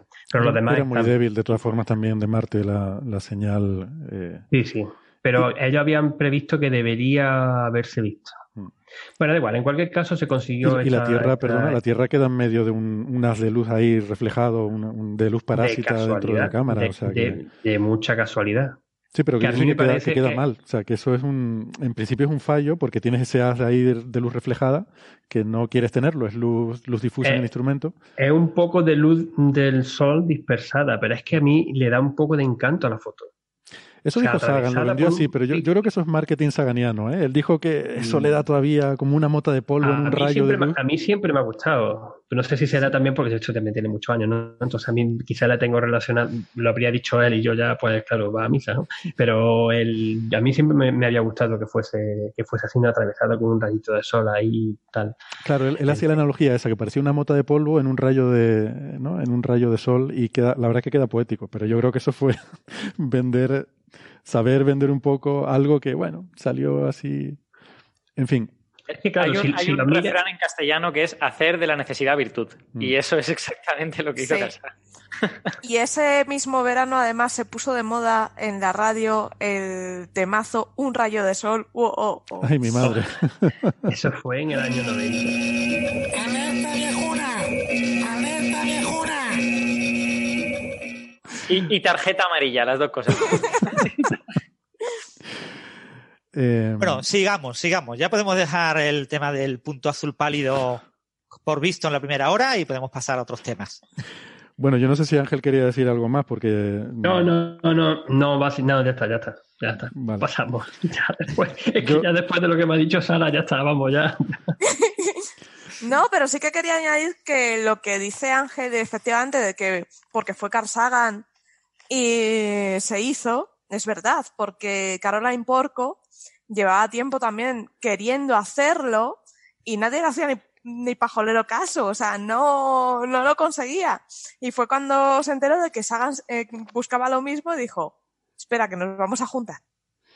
Mm. Sí, sí la idea los la estaban promoviendo. Estaba en eso. Mm. Y luego se resarció porque ya era la jefa de Cassini, dijo, bueno, pues Cassini va a tomar la, la foto también con la tierra allí en el Quinto Pino. Y es una de las fotos, por cierto, más icónicas también de Cassini, mm. que es que sale el Saturno a contraluz con los anillos, con un efecto súper chulo, y ahí no solamente se ve la Tierra, sino también se ve la Luna. Es otra de esas fotos súper super espectaculares de la Cassini, pero es que Cassini tiene fotos espectaculares, las mire, pues, Hay que decir que para vender el que se pudiera sacar esta foto dijeron que iba a tener una cierta utilidad científica estudiando el uso zodiacal y por polvo interplanetario que bueno, eso fue difícil de colarlo, pero bueno, por lo menos hacía falta algún tipo de justificación. Pues claro, no olvidemos que estas cosas implican eh, gastar combustible, implican mover una cámara y, o sea, mover eh, la sonda para poder hacer esa imagen y, bueno, de, de alguna forma, aunque ya la misión de estudiar los planetas ya había terminado, pero oye, esa, la sonda va a seguir, eh, como de hecho han seguido mucho tiempo hasta ahora, y quién sabe qué otros resultados podía dar, ¿no? Entonces es normal que hubiera reticencias a gastar combustible, gastar recursos en hacer algo que al fin y al cabo no iba a tener eh, ninguna utilidad científica. Así que había que buscar alguna excusa, eh, alguna utilidad científica que pudiera tener la foto para, para intentarla vender, ¿no? Yo creo que eso fue la mayor dificultad. Bueno, pero pues si, no quieren comentar nada más entonces, pasamos de, este tema. Yo les recomiendo a los oyentes, yo me imagino todos nuestros oyentes están familiarizados con la historia del pálido punto azul y con el famoso discurso de Sagan, que fue quien hace famosa la foto, por cierto. O sea, la foto en su momento pasó medio inadvertida, fue luego eh, ese discurso que empezamos a escuchar antes en el audio, que lo pondremos al final del episodio completo, fue lo que realmente popularizó y eh, hizo que tuviera gran impacto esta fotografía, ¿no? Pero lo que decía, que si alguien no lo conoce, pues le, invitamos, por supuesto, a que lo escuche porque mm, vale la pena. Bueno, vamos al siguiente tema eh, que tenemos para hoy, que es un tema, eh, bueno, que puede tener algo de, interés eh, porque resulta que el radiotelescopio, el, el, más grande del mundo, hemos estado hablando antes de radioastronomía, resulta que el mayor radiotelescopio del mundo está en China, es el FAST, eh, mide 500 metros de diámetro, aunque tiene sus matices que si quieren luego podemos comentar, eso de que si es el más grande del mundo o no pero por lo menos por tamaño bruto eh, sí que lo es. Y eh, ha salido recientemente un paper eh, en Astronomy and Astrophysics, creo que, no, en APJ, Astrophysical Journal, se ha, se ha enviado el artículo de, bueno, una colaboración de investigadores chinos y de la Universidad de Berkeley, en el cual dan los resultados de la primera observación de ese radiotelescopio empleado para uno de los proyectos que tiene, que es el de la búsqueda de inteligencia extraterrestre, ¿no? el de SETI. Y aquí ponen un poco los resultados, eh, que esto es, mm, digamos que no hay resultados científicos como tal, es una, un estudio de caracterización del instrumento, de pruebas y de, y de ver qué se puede hacer y cómo se puede hacer. ¿no? Eh, de hecho, las observaciones son, estaba pensando, las observaciones no son de ahora, son de... Eh, de julio, de del, julio año pasado. del año pasado. Exactamente que es antes de, bueno, ya en mayo hubo el primer lanzamiento de Starlink, o sea que ya había algunos satélites de Starlink por ahí, pero bueno, me sorprende que aquí no se mencione porque uno de los grandes problemas, el artículo habla mucho sobre todo sobre la interferencia de radio. lo que se llama la RFI, que son las señales de radio parásitas que molestan a la radioastronomía, ¿no? Eh, señales mm, pues de, de, nuestra sociedad, señales de, aquí hablan de tráfico aéreo, señales de emisoras de radio, de televisión, de móviles, de, satélites, todo ese tipo de cosas son las que contaminan las observaciones de radio y lo que te molesta para, para todo este tipo de observaciones. O sea que ahora mismo a un pobre radioastrónomo le estamos haciendo la puñeta. Mm, pues sí, pero por eso hay que, sobre todo, hacer podcast eh, y, enviar las cosas por internet. de hecho, este es un tema interesante, ¿no? Eh, no está del todo claro, hay bastante debate sobre eso, pero sí parece que las emisiones de radio desde la Tierra no solo no han aumentado mucho, sino que probablemente están disminuyendo en los últimos años, porque si bien es cierto que cada vez hay más población, también es verdad que vamos emitiendo menos potencia también porque es más eficiente la comunicación, eh, digamos, la TDT y, y, al hacer digital estas comunicaciones somos capaces de meter más canales eh, utilizando menos potencia y menos ancho de banda. Y parece ser que la Tierra mm, no solo no está aumentando su emisión de radio, sino que más bien está tendiendo a disminuir, ¿no? O por lo menos está estancada. Hay bastante discusión sobre eso. Sería una buena noticia. Bueno, Sí, sí, nos preocupa la contaminación. Con respecto a, a, bajar la contaminación radioeléctrica. Sí, aunque no lo sé, porque las emisoras de móviles sí que cada vez hay más, ¿no? Para, para dar cobertura de móviles. Entonces, yo me refería a las de radio y televisión tradicionales. Eh, seguramente las de móviles están aumentando, pero bueno, creo que son frecuencias más específicas las que se usan para eso. Total, que este artículo habla mucho sobre todo de cómo lidiar con la interferencia de radio. Eh, yo no sé si Ángel has tenido ocasión de leerlo porque tú eres experto sí, le he echado, le he estado echando un ojeo rápido, sinceramente no he tenido oportunidad de hacerlo muy, muy detalladamente, pero bueno, eh, básicamente lo que extraigo del artículo es sí, que aunque hayan hecho las primeras observaciones de prueba, ellos lo que querían sobre todo era comprobar que el, la, pipeline, excepto en español. El, proceso de relación de datos. sí. el, lo que tienen para los datos que pasen de ser brutos, tal y como lo recibe el telescopio, el radiotelescopio, a, a que sean científicamente con los que puedes trabajar, eh, ese proceso, el proceso de reducción de datos, pues si era efectivo para lidiar precisamente con la RFI, con la, esta interferencia. Entonces, pues ellos lo que estuvieron haciendo es metiendo interferencias que conocían y sabían dónde estaban, las metían de forma aleatoria y después veían que el programista pues los quitaba. Entonces, yo creo que básicamente esto es lo que lo principal que están que, que, se, que extraigo del artículo. Eh, aparte de, de, que sí, de que FAST sigue, yo no sé por qué has puesto en duda de que no es el mayor radiotelescopio del mundo, porque lo es.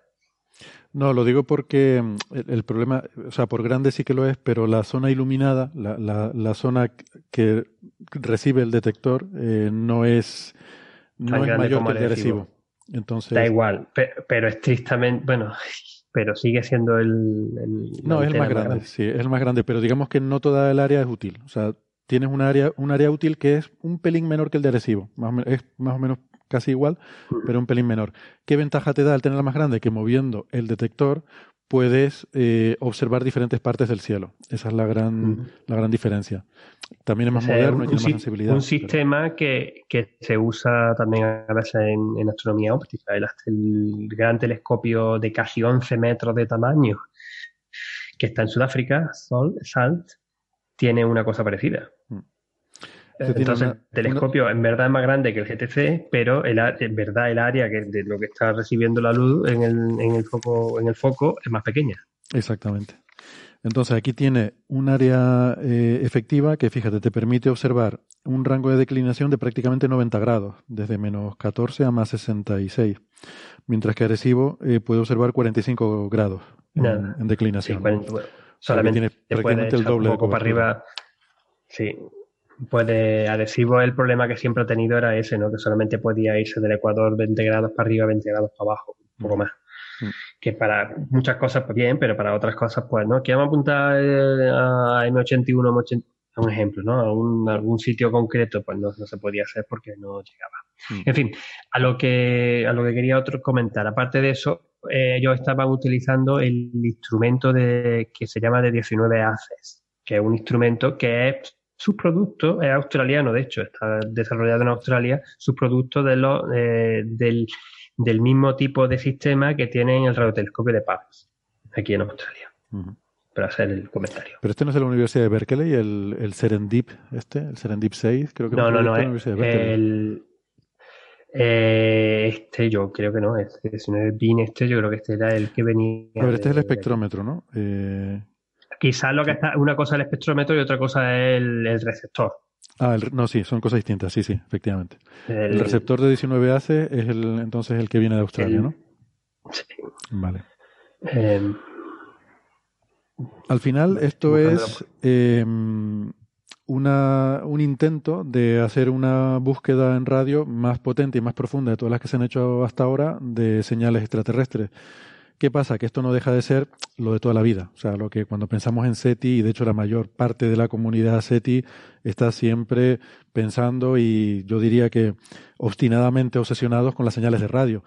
Que a mí es una cosa, eh, francamente, que me parece que, que es un poco cosa de los años 80, ¿no? Casi como de los tiempos de Sagan y el Pale Blue Dot y, y de Jill Tarter y volvemos a la película Contact, ¿no? Mm. Y esas esperanzas que había, pues, hasta quizás los años 80 de que con un gran radiotelescopio podríamos algún día llegar a recibir señales de radio de otras civilizaciones y que con el paso del tiempo, por una serie de razones, pues hemos ido eh, quizás mm, desencantándonos con esa idea.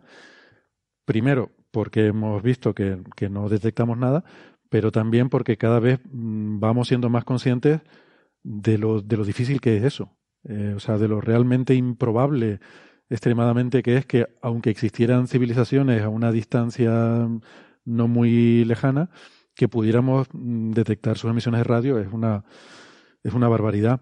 Hace poco salió el año pasado un artículo creo que muy interesante que se titula, no recuerdo exactamente, pero era algo así como sobre el tamaño del pajar cósmico. Y eh, es un artículo que a mí me pareció muy interesante. Aquí en Coffee Break no lo hemos comentado todavía, igual podríamos dedicarle un ratillo un día. Y es un, artículo en el cual intentan, eh, desde un punto de vista bayesiano, eh, hacerse una idea. El, pajar cósmico viene de que se suele decir que SETI es buscar una aguja en un pajar, ¿vale? Porque el universo es tan grande y, y se supone que tan vacío que poder dar con alguien con quien poder hablar es como buscar una aguja en un pajar. Entonces, este paper lo que plantea es, cuando se dice cuánto de grande es el pajar, quiere decir cuánto de, cuánto de grande es el espacio de parámetros que habría que barrer. Y entonces se preguntan, de toda la búsqueda que se ha hecho hasta ahora, el hecho de que no haya dado resultados, ¿qué nos dice eso? Eh, podemos, ¿Hasta qué punto podemos descartar que haya otras civilizaciones? ¿no? Entonces, ¿qué pasa? Que el espacio de parámetros es muy grande. Tú tienes que, cuando tú observas, tú estás observando un punto del cielo determinado o una zona del cielo determinada. Estás observando eh, durante un cierto intervalo de tiempo. Si en esa zona del cielo hubiera habido una señal el día antes, no la pillas. O si es mañana, no la pillas tampoco. Si no estás observando la frecuencia adecuada, si tú estás observando a 500 MHz y la señal es a 2 kHz, tampoco la pillas. ¿Vale? Hay, entonces, todo eso es lo que llamamos el espacio de parámetros. Mm, ¿Cuáles son eh, los diferentes parámetros en los cuales la señal puede estar y que tú puedes estar viendo o no viéndola? ¿no? Entonces hacen una estimación de todo eso y al final, por no aburrirles, la conclusión a la que llegan es que el, espacio barrido hasta ahora en las búsquedas de SETI, dentro de todo el espacio ese de parámetros, de frecuencia, de tiempo, de espacio, espectro, eh, o sea, resolución angular, todo eso, es del orden de 10 a la menos 19. 10 a la menos 19, o sea, 0,000, 19 ceros y un 1 detrás, ¿vale? O sea, estás diciendo que la búsqueda de SETI debería tener una precisión comparable a la búsqueda de ondas gravitacionales para poder encontrar algo. No sé si precisión, pero lo que tendría que cubrir de alguna forma, ¿no? Que, a ver, yo no he mirado el artículo en tanto detalle como para mm, valorar si, si, si todos los cálculos están bien hechos o no, pero digo, es que aunque esté mal, o sea, aunque se hayan equivocado en un factor mil eh, o en un factor un millón, seguimos estando a muchísimos órdenes de magnitud de tener ninguna, la más mínima esperanza de poder tener una detección. Eh, entonces, claro, eso por una parte, hay gente de SETI que dice, ah, pues eso es una buena noticia, eso explicaría por qué hasta ahora no hemos detectado nada y hay que seguir buscando. Yo digo, no, eso lo que quiere decir es que es prácticamente imposible que detectes nada, ¿no? Aunque haya alguien ahí fuera con quien hablar. Entonces, bueno, esto es parte de, la reflexión y de lo que hay que discutir. Yo creo cuando eh, ahora recientemente NASA ha dicho que está interesada en la búsqueda de tecnomarcadores, dejó específicamente fuera eh, la búsqueda en radio, ¿vale? Y eso por, dos razones. Ellos lo justificaban sobre todo diciendo que ya hay otros proyectos grandes que hacen eso y Breakthrough Listen es el, el, paradigma, ¿no? Y es fácil conseguir financiación privada porque mucha gente ha visto Contact y que ahora son ya millonarios eh, muy mayores con una cierta edad que tienen mucho dinero y entonces es relativamente fácil convencerlos para que te den dinero para hacer estas búsquedas. Eh, y NASA no quiere repetir cosas que ya se están financiando por otro lado. Pero además es que, bueno, ahora tenemos eh, misiones para buscar tránsitos, para buscar exoplanetas y, bueno, hay otras eh, posibilidades que se van abriendo y que convendría explorar. Entonces, bueno, todo esto, lo de el, esfuerzo de los chinos de meterse en SETI, pues ellos mm, han querido meterse en la forma tradicional, o sea, buscando señales de radio y, y es lo que están haciendo con este radiotelescopio, ¿no? Eh, entonces, están, usando un instrumento que se llama Serendip, eh, la versión 6, que viene de, de, Berkeley, que ya ha tenido varias iteraciones anteriores, en, en Green Bank ha estado también instalado, eh, una versión anterior de este. Serendip es una palabra en inglés que quiere decir algo así como, bueno, serendipia, ¿no? Tenemos también en español una palabra parecida, que no sé si es alusiva a que tienes que tener un golpe de casualidad muy grande para que, para que consigas tu objetivo. Eh, pero es un instrumento, la verdad que bastante muy curioso y muy potente. Y es lo que decía Ángel, en este paper lo que hacen es eh, caracterizar el instrumento, ver cuáles son sus propiedades y sobre todo si funciona bien el poder descartar las señales espurias, porque este es el telescopio más sensible, el radiotelescopio más sensible que hay, y entonces va a ser súper sensible a señales espurias, ¿no? a esta mm, interferencia de radiofrecuencia. Y entonces hacen una serie de pruebas en las que cogen eh, datos, eh, les meten artificialmente supuestas señales, mm, eh, ellos llaman llaman verdis, ¿no? Como pajaritos. No sé si la palabra... El, término, el término en radioastronomía. Sí. Los verdis. Los verdis, ¿no? Son las señales que tú quieres detectar y, ven si son capaces de sacarlas, ¿no? Y, pero es más un, una, digamos, una prueba de todo el sistema de descartar falsos positivos, eh, lo que hacen aquí y son muy optimistas. Mm, de hecho, dice, a, mí no me gusta mucho el estilo con el que está escrito el artículo. Yo creo que, supongo que a los chinos les cuesta, ¿no? Bueno, me consta que les cuesta mucho escribir en inglés porque no ya es el idioma. Imagínate tú tuvieras que escribir algo en chino. Pero también culturalmente, ¿no? La forma de expresarnos y tal es diferente.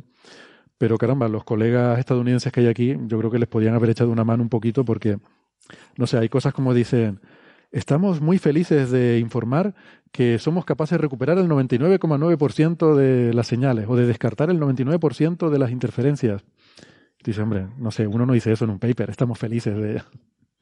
Se supone que eres aséptico, que te da igual, que no tienes emociones ni, ni sentimientos. ¿Y si, ¿Y si el paper en realidad es de psicología? O sea, tú crees que es de física, pero ellos están hablando de sus sentimientos. ciencias sociales, ¿no? Que también son ciencias. Las ciencias sociales también son ciencias. Bueno, eh, cosas curiosas. Esto creo que Ángel lo ha comentado alguna vez, pero eh, eh, es una pasada la cantidad de datos que producen los radiotelescopios. Esta cosa saca 38 gigas por segundo. 38 gigas por segundo de observación. ¿Vale? Y estuvieron observando no sé cuántas horas. Por eso es tan importante toda esta pipeline, todo este análisis, porque no se pueden guardar todos los datos. ¿Vale? Ellos están preparando un, un survey muy grande que se llama Crafts, que empiezan a usar 5.000 horas de tiempo de telescopio para mm, catalogar la mitad del cielo, básicamente. Claro, esto a 38 gigas por segundo es inmanejable. ¿Por qué producen 38 gigas por segundo? Porque estos, estos aparatos, claro, en radioastronomía tú puedes muestrear la onda. Eh, tú puedes, mm, digamos, ver cómo la onda electromagnética sube y baja, sube y baja, sube y baja. Tiene suficiente resolución temporal como para eso y, ellos la muestran a mil millones de muestras por segundo. O sea, cada segundo sacan mil millones de muestras de la señal subiendo y bajando, subiendo y bajando, ¿no? Además, dos estados de polarización, 19 haces, pues se te monta en eso, 38 gigas por segundo. Entonces, ¿qué hacen? En tiempo real eh, hay un software que lo va analizando y si hay algo interesante lo guarda y todo lo demás lo tira. Entonces, claro, para que esto funcione tienes que asegurarte de que eres capaz de distinguir bien lo que es interesante de lo que no. Y por eso hacen todo este, todo este ejercicio que es bastante, es bastante elaborado, ¿no?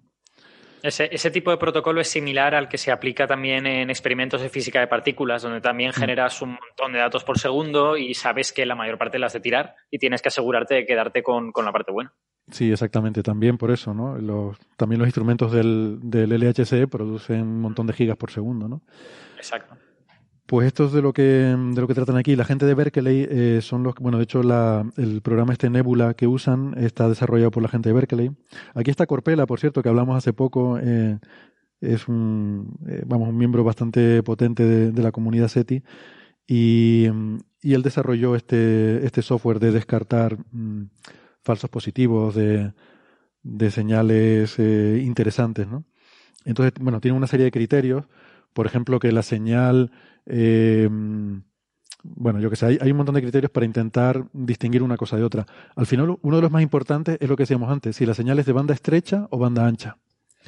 Eh, pero el problema es que esto en radioastronomía es un buen criterio porque las fuentes naturales suelen emitir en banda ancha, mientras que tus interferencias de radio suelen ser de banda estrecha, ¿no?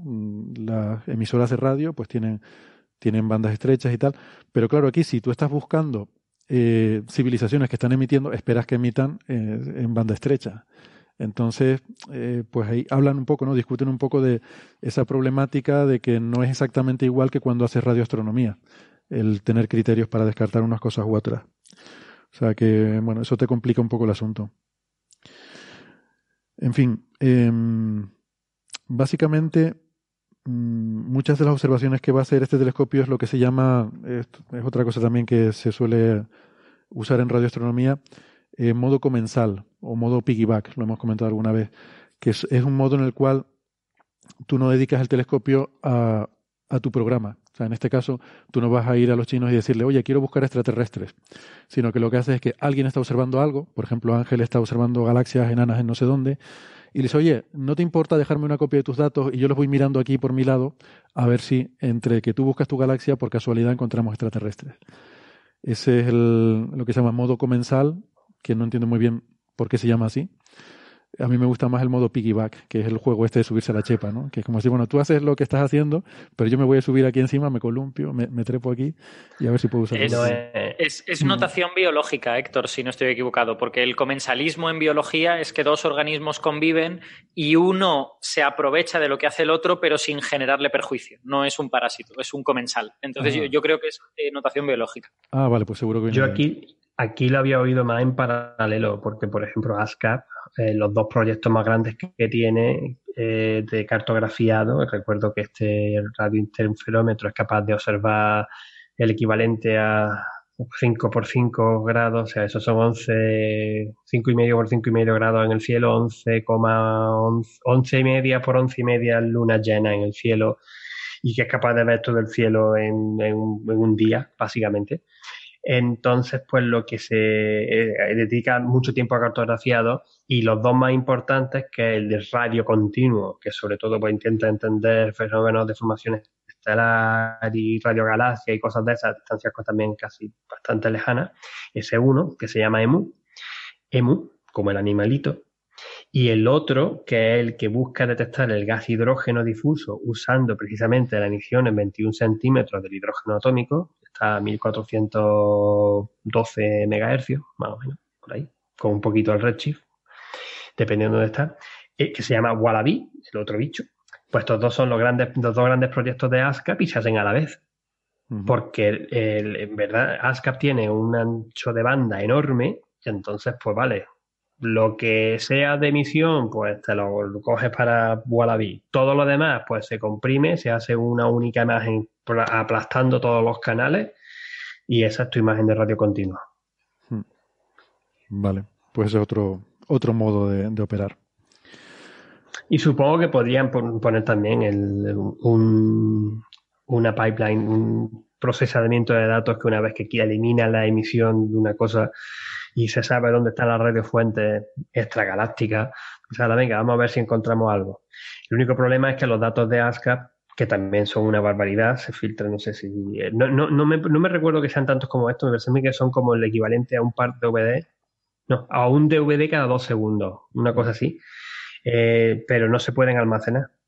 Mm. No se puede, o sea que se, se, ha tenido que estar durante muchos años preparando todo el procesamiento de datos para sacar la información de ahí, pero los datos brutos se pierden mm, después de un tiempo. Eso cada vez es más común.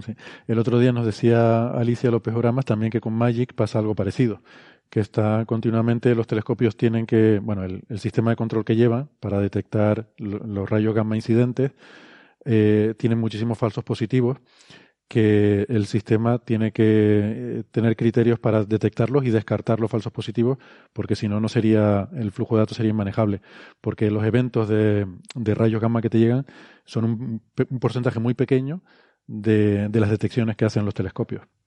Eh, así que, bueno, o sea, este tipo de cosas en tiempo real, estar decidiendo qué te quedas y qué tiras, parece que es algo que cada vez va a ser más habitual. O está siendo más habitual. Sí, en, Big, Science, ¿no? En ciencia a lo grande no queda otro remedio. Pues cantidades enormes de datos y, queramos o no, eh, no podemos almacenarlo. Hmm. Bueno, por cierto, que también relacionado con esto, eh, otra noticia que hemos tenido estos días del 15 de febrero. Perdona, esto, antes de que pasemos, que, lo he mirado y he comprobado que el Multibeam Receiver se hizo aquí en Australia. Sí, el, receptor. Sí, ah. sí, vale. Es que está, o sea, está el telescopio, la, digamos, la, el plato, de la parabólica, ¿no? Eh, luego está el receptor, que es lo que está en el foco, en el centro, que, recibe la señal. Mm. Y eso es lo que, saca los se mueve. ¿Perdona? Que es lo que mueve, es lo que se mueve para apuntar a una parte a otra de la, de la antena. Exactamente. Bueno, creo que la propia superficie, en este caso del radiotelescopio, también la propia, el propio plato, también tiene superficies activas para adaptar un poco la forma y mejorar el, el ajuste, ¿no? aunque, bueno, es esférico, no sé si es necesario eso. Eh, pero sí creo que es activa la superficie. Yo creo que lo hace más el foco, pero bueno, quizás, también tienen algo de eso para mejorar la precisión en cierta medida. Sí. Entonces eso es el receptor y es el que saca los 19 haces y eso es la parte que dice Ángel que, que ha contribuido a Australia. Y luego el espectrómetro, que es el que hace el análisis de esas señales, es el este instrumento de, la Universidad de Berkeley. Eh, que precisamente mm, estaba diciendo que también estos días, del 15 de febrero, salió una, nota de prensa en el que el, proyecto Breakthrough Listen eh, pues eh, solicitaba colaboración ciudadana para intentar analizar dos petabytes de datos que tienen de un survey de la Vía Láctea, un survey SETI de la Vía Láctea, tomado creo que en Green Bank, si no recuerdo mal, en el telescopio de Green Bank en Nueva Jersey. Ah, no, en Parques. Eh, no, la mitad de los datos vienen de Parques en, en Australia, eh, que es el que mencionaba antes Ángel. Y no sé dónde viene la otra mitad. Eh, de Green Bank, el, observatorio Green Bank en Virginia. Mm. Mm. Pues eso, que tienen dos petabytes de datos que mirar y que dicen que si alguien les puede echar una mano. ¿Vale? Si quieren les dejo el enlace entre los eh, con las referencias del blog por si alguien está muy aburrido y, y no tiene no tiene nada que hacer que ponerse a mirar petabytes de datos. Es que para todo ese volumen se requiere una potencia de cálculo bastante considerable. Hmm. Esto del SETI at Home, que por cierto todavía se sigue usando y lo mencionan en el paper del que hablábamos, eh, realmente fue uno de los proyectos pioneros en esta computación distribuida que la gente puede darse de... Ahora hay muchos otros proyectos que lo hacen también, ¿no? Y en ciencia ciudadana. Y en ciencia ciudadana. Hay, no me acuerdo cómo era la página, hay una página web que tiene un listado de un montón de proyectos que con una interfaz común que si tú tienes interés en contribuir con uno de esos proyectos donando el tiempo de tu ordenador que no estás usando, pues te puedes ahí descargar el programita adecuado y cuando tu ordenador no esté siendo usado, pues eh, se puede utilizar para analizar datos para esos proyectos, ¿no? Bueno, algo más sobre el tema radioastronomía, SETI. Pasamos. Tema Betelgeuse, que total, no hemos hablado nada últimamente de este tema. Así que, ¿por qué no retomarlo? Porque además eh, ha salido una nota de prensa muy curiosa de eso, el Observatorio Austral Europeo, Observatorio Sur Europeo, eh, ha sacado una nota de prensa con nuevas observaciones de, eh, hechas con el, el, VLT en Paranal, que es este conjunto de cuatro telescopios de 8 metros que pueden observar simultáneamente y hacer interferometría óptica, lo cual es una cosa muy flipante. Y con eso se puede incluso ver el disco de la estrella, ¿no? De forma muy limitada, pero el de Betelgeuse se puede más o menos ver. Eh, no sé si Francis quieres comentar algo que en tu blog escribiste sobre el tema. A, mí me resulta, antes que nada, extraño que saques una nota de prensa, pero no hay paper. Ya, exactamente. En mi blog suelo hablar siempre de paper. Bueno, como estaba de moda el tema de Betelgeuse, este, pues he intentado sacar un paper. Pues me resultó curioso, ¿no? Y además no creo que haya un paper muy, muy detallado, puedan sacar mucha información, ¿no? Eh, resumiendo mucho, con el VLT, con el gran telescopio, el telescopio muy grande, que está en Paraná, el, telescopio de ESO, en Chile, pues eh, han vuelto a obtener una imagen de, de esta estrella de Betelgeuse, esta supergigante roja, en diciembre de 2019. Y ya tenían una imagen previa de enero de 2019 y otras anteriores, ¿no? Y, y bueno, gracias a comparar estas, estas imágenes permiten ver el disco de Betelgeuse y permiten ver eh, brillos que haya en, en, ese disco estelar de esta estrella, pues de un tamaño, como ya hemos dicho muchas veces, de, comparable a la órbita de Júpiter. Entonces, eh, se ve que el brillo que normalmente cubría gran parte del disco, ahora cubre solamente la parte, digamos, más del norte, con la imagen como la vemos, y que hay una parte como más oscura en el hemisferio sur. Entonces, eso claramente apunta a que eh, es un fenómeno, la reducción de brillo que se ha observado en Betelgeuse, un fenómeno claramente de la superficie de la estrella, ¿no? Un fenómeno que no ah, afecta al núcleo de la estrella, porque si afectara al núcleo de la estrella hubiera requerido muchísimo tiempo que esa luz desde el núcleo llegara a la superficie. No tanto como en el caso del Sol, como sabéis, en el Sol los fotones que se producen en las reacciones nucleares en el núcleo tardan, no sé, 100.000 años, una barbaridad en llegar a la superficie. Eh, por eso los neutrinos nos permiten explorar el, el, núcleo de las estrellas porque prácticamente atraviesan la materia con digamos, se ven afectados, ¿no? Pero con eh, pocos efectos.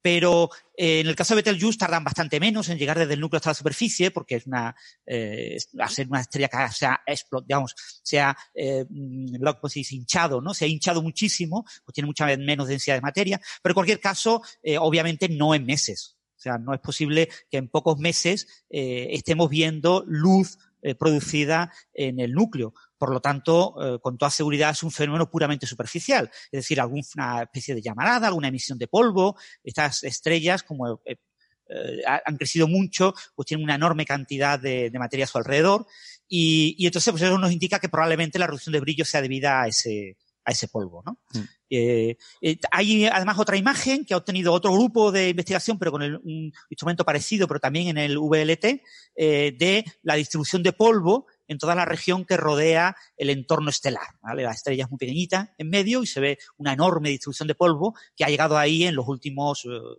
decenas de miles de años. ¿no? Mm. Y, bueno, se ve que es una estrella que tiene mucho polvo alrededor y, en mi opinión, la explicación más razonable de esta reducción del brillo original eh, a un 36% de ese brillo que tenía a principios del año 2019 es más o menos el que tiene ahora, es casi con toda seguridad debido a esta emisión de, polvo. Mm. Déjame aclarar una cosa, porque esto se ha mezclado mucho en, eh, digamos, en prensa y en cultura popular, por así decirlo, o incultura popular, se ha mezclado mucho lo de que Betelgeuse va a explotar con que está digamos, con que su brillo ha disminuido mucho en los últimos meses. Eh, no tiene nada que ver absolutamente una cosa con otra. O sea, el hecho de que Betelgeuse explote tendrá que ver con cosas que pasan en el núcleo, que el núcleo es la parte más central de la estrella, es más pequeño que el Sol. Y como decía Francis, la superficie está mucho más lejos, la superficie está casi en la órbita de Júpiter, si, si quisiéramos ponerlo en la escala del sistema solar, y no tiene nada que ver una cosa con la otra. Las dos posibilidades más obvias para explicar esa disminución de brillo es pues que tiene mucho polvo alrededor, porque está continuamente, tiene unos vientos que está continuamente soplándose fuera materia, que luego se enfría y forma polvo, o eh, que por su actividad, que es una supergigante roja, estas estrellas tienen actividad magnética, tienen, tienen manchas, tienen zonas más brillantes y también hay convección. Convección es este burbujeo que hace que haya celdas más brillantes y calientes y otras celdas más oscuras y frías que se mueven hacia abajo. Las imágenes, lo interesante es que nos muestran que hay variabilidad, que es algo que ya es esperable, por, tanto por esta actividad como por esta convección, como, ojo, una cosa que no he visto muy comentada por ahí, también la rotación de la estrella puede tener que ver. Es una estrella que rota muy lentamente, por lo menos la superficie, tarda 30 años en un periodo de rotación, ¿vale? O sea que que cambien meses, pues te puede haber aparecido una mancha por un lado de la estrella y que haya entrado en el campo de visión y eh, bueno, sería, quizás sería más lento, ¿no? Pues si tarda 30 años en dar la vuelta, un cambio así, pues, pero bueno, que no estás viendo la misma cara de la estrella ahora que la que viste el año pasado o, o hace 10 años, ¿no? Y sobre todo que la convección hace eso, que dinámicamente su superficie evolucione. Entonces no es sorprendente que tenga variaciones de brillo. Y de hecho es una estrella variable. A ver, es una estrella variable y, y es normal que tenga variaciones de brillo. O sea que las dos cosas no están conectadas. Además debemos tener en cuenta que no es, eh, para los oyentes que lo entiendan un poco, no es la típica estrella redonda, perfecta, como el Sol, que brilla toda de forma uniforme. Mm, está como amorfa, tiene, le salen por aquí un bulto, luego otro. Mm. Es, tiene una forma rara. O sea, ¿quién te dice que no esté esas deformidades que hay, esos bulbos, que no sean sombras, que no sean cosas de estas? Sí, sí. dejadme que, dejadme que añada una cosa, lo acabo de mirar ahora mismo. Eh, acabo de ver la curva de luz en los últimos días de Betelgeuse y yo diría que se adivina que ya ha pasado el mínimo. ¿eh? Eh, empieza, mm. empieza a verse que, vuelve a subir, que bueno, esto puede ser una pequeña variación, igual luego vuelve a bajar, pero, pero vamos, da la sensación de que vuelve a subir. Lleva, lleva ya dos o tres semanas más o menos a magnitud de 1,6 y ahí se ha quedado. O sea, las mm. fluctuaciones que se están viendo son un poco para arriba, un día un poco para arriba, 2.2, 3 magnitudes para arriba, otro día 2.2, 3 magnitudes para abajo. Lleva, lleva más o menos así una temporada. Yo creo que ya ha alcanzado el mínimo, como tú, tú dices, y que en algún momento empezará a subir. Y de hecho, esto era lo que ya también estaban anunciando eh, un grupo de astrofísicos que fueron los que anunciaron por primera vez en un Telegram que se estaban que, estaba disminuyendo claramente el brillo de Betelgeuse hace ya dos o tres meses. Pues el mismo grupo que ha seguido monitorizando la estrella, porque lleva monitorizando eh, Betelgeuse y también Antares, que es la otra supergigante roja en la construcción del escorpión, durante bastantes años, pues que han estado intentando explicar esto, que creo que lo comenté en la última vez que estuvimos por aquí, lo estuve, lo estuve diciendo. Lo que no sabía en ese momento y que también lo vi después, es que en esta disminución de brillo ha sido muy importante, como lo hemos visto todos, en, óptico. Pero en infrarrojo apenas ha cambiado de brillo. Mm. En infrarrojo el brillo de, de Betelgeuse era más o menos constante, baja un poquito, pero un poquito de un punto, vamos, un punto, un punto uno, punto dos magnitudes, una cosa así. Medida tomada por observaciones científicas. Quiero decir, con, observatorios de, profesionales que están haciendo este tipo de observación de, proyectos. Lo que ya también daba pie y te decían los, propios investigadores en otro e-telegram que salió hace un, tres semanas, un mes, esto lo conté con Kerstin en, uno de mis episodios de, de Scientist con ella. Y lo quería haber publicado bien, pues por lo que no saqué mi artículo de astronomía del Zoco con todo explicando esto. Quería haber hecho un artículo más grande precisamente para subirlo a Nauca, ahora que tenemos algún eminente Nauca por el público, y pero al final no lo he hecho porque se me pilló el toro. En fin, bueno, perdón. La cosa era que, que ya lo apuntaban, ¿no? De que lo más probable, lo que parecía era que había polvo por medio.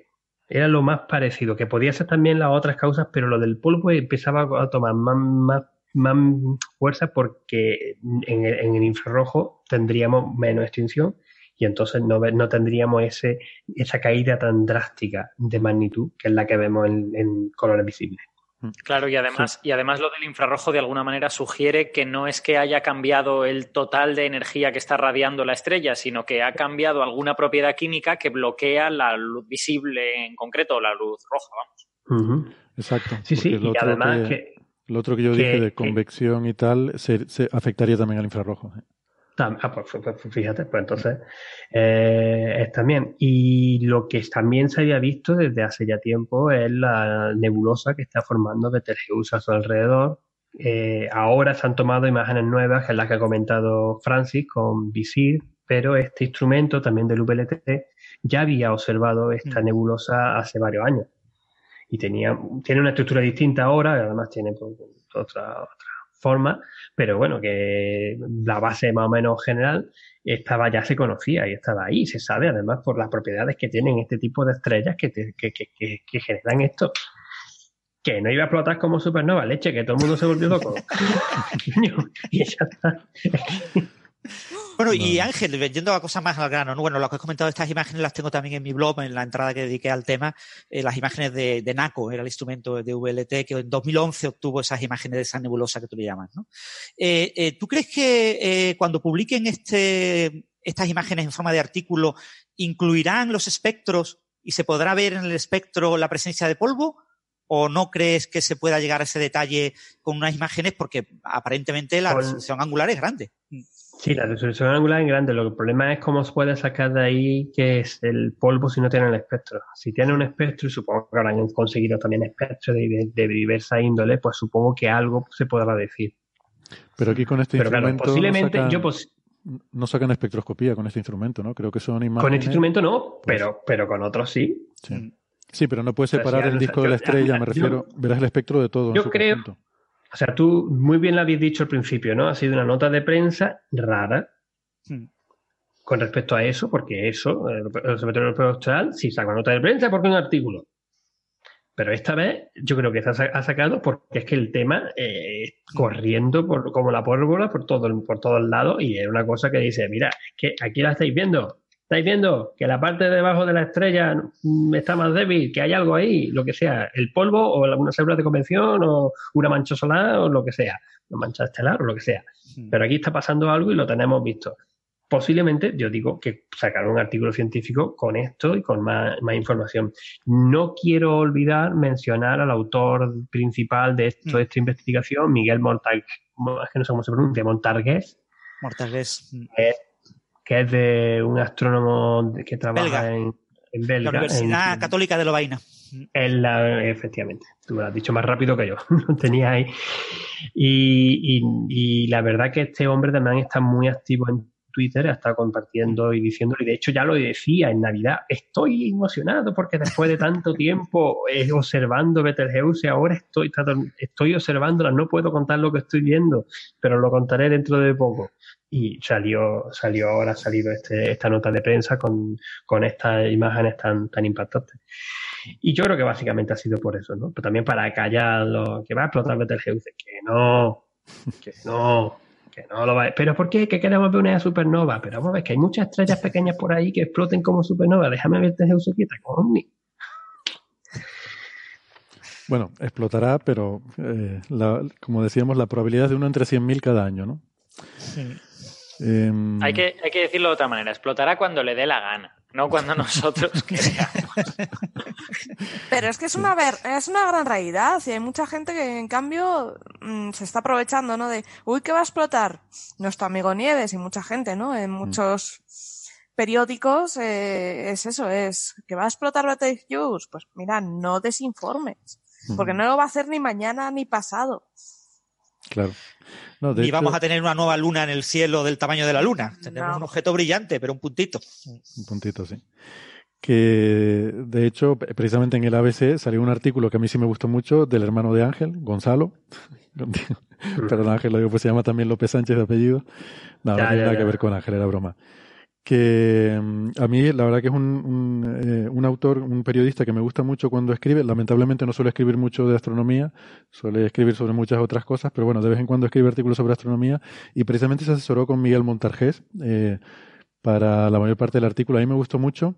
Eh, además pone debajo una cronología, de decir, cuando decimos que esta estrella está moribunda, tenemos que ver las escalas temporales. Entonces pone un diagrama en el que se ve, nace Betelgeuse, y lo compara con cosas que han pasado en la Tierra que además creo que el nacimiento de Betelgeuse coincidía con el de la isla de Tenerife, o algo así.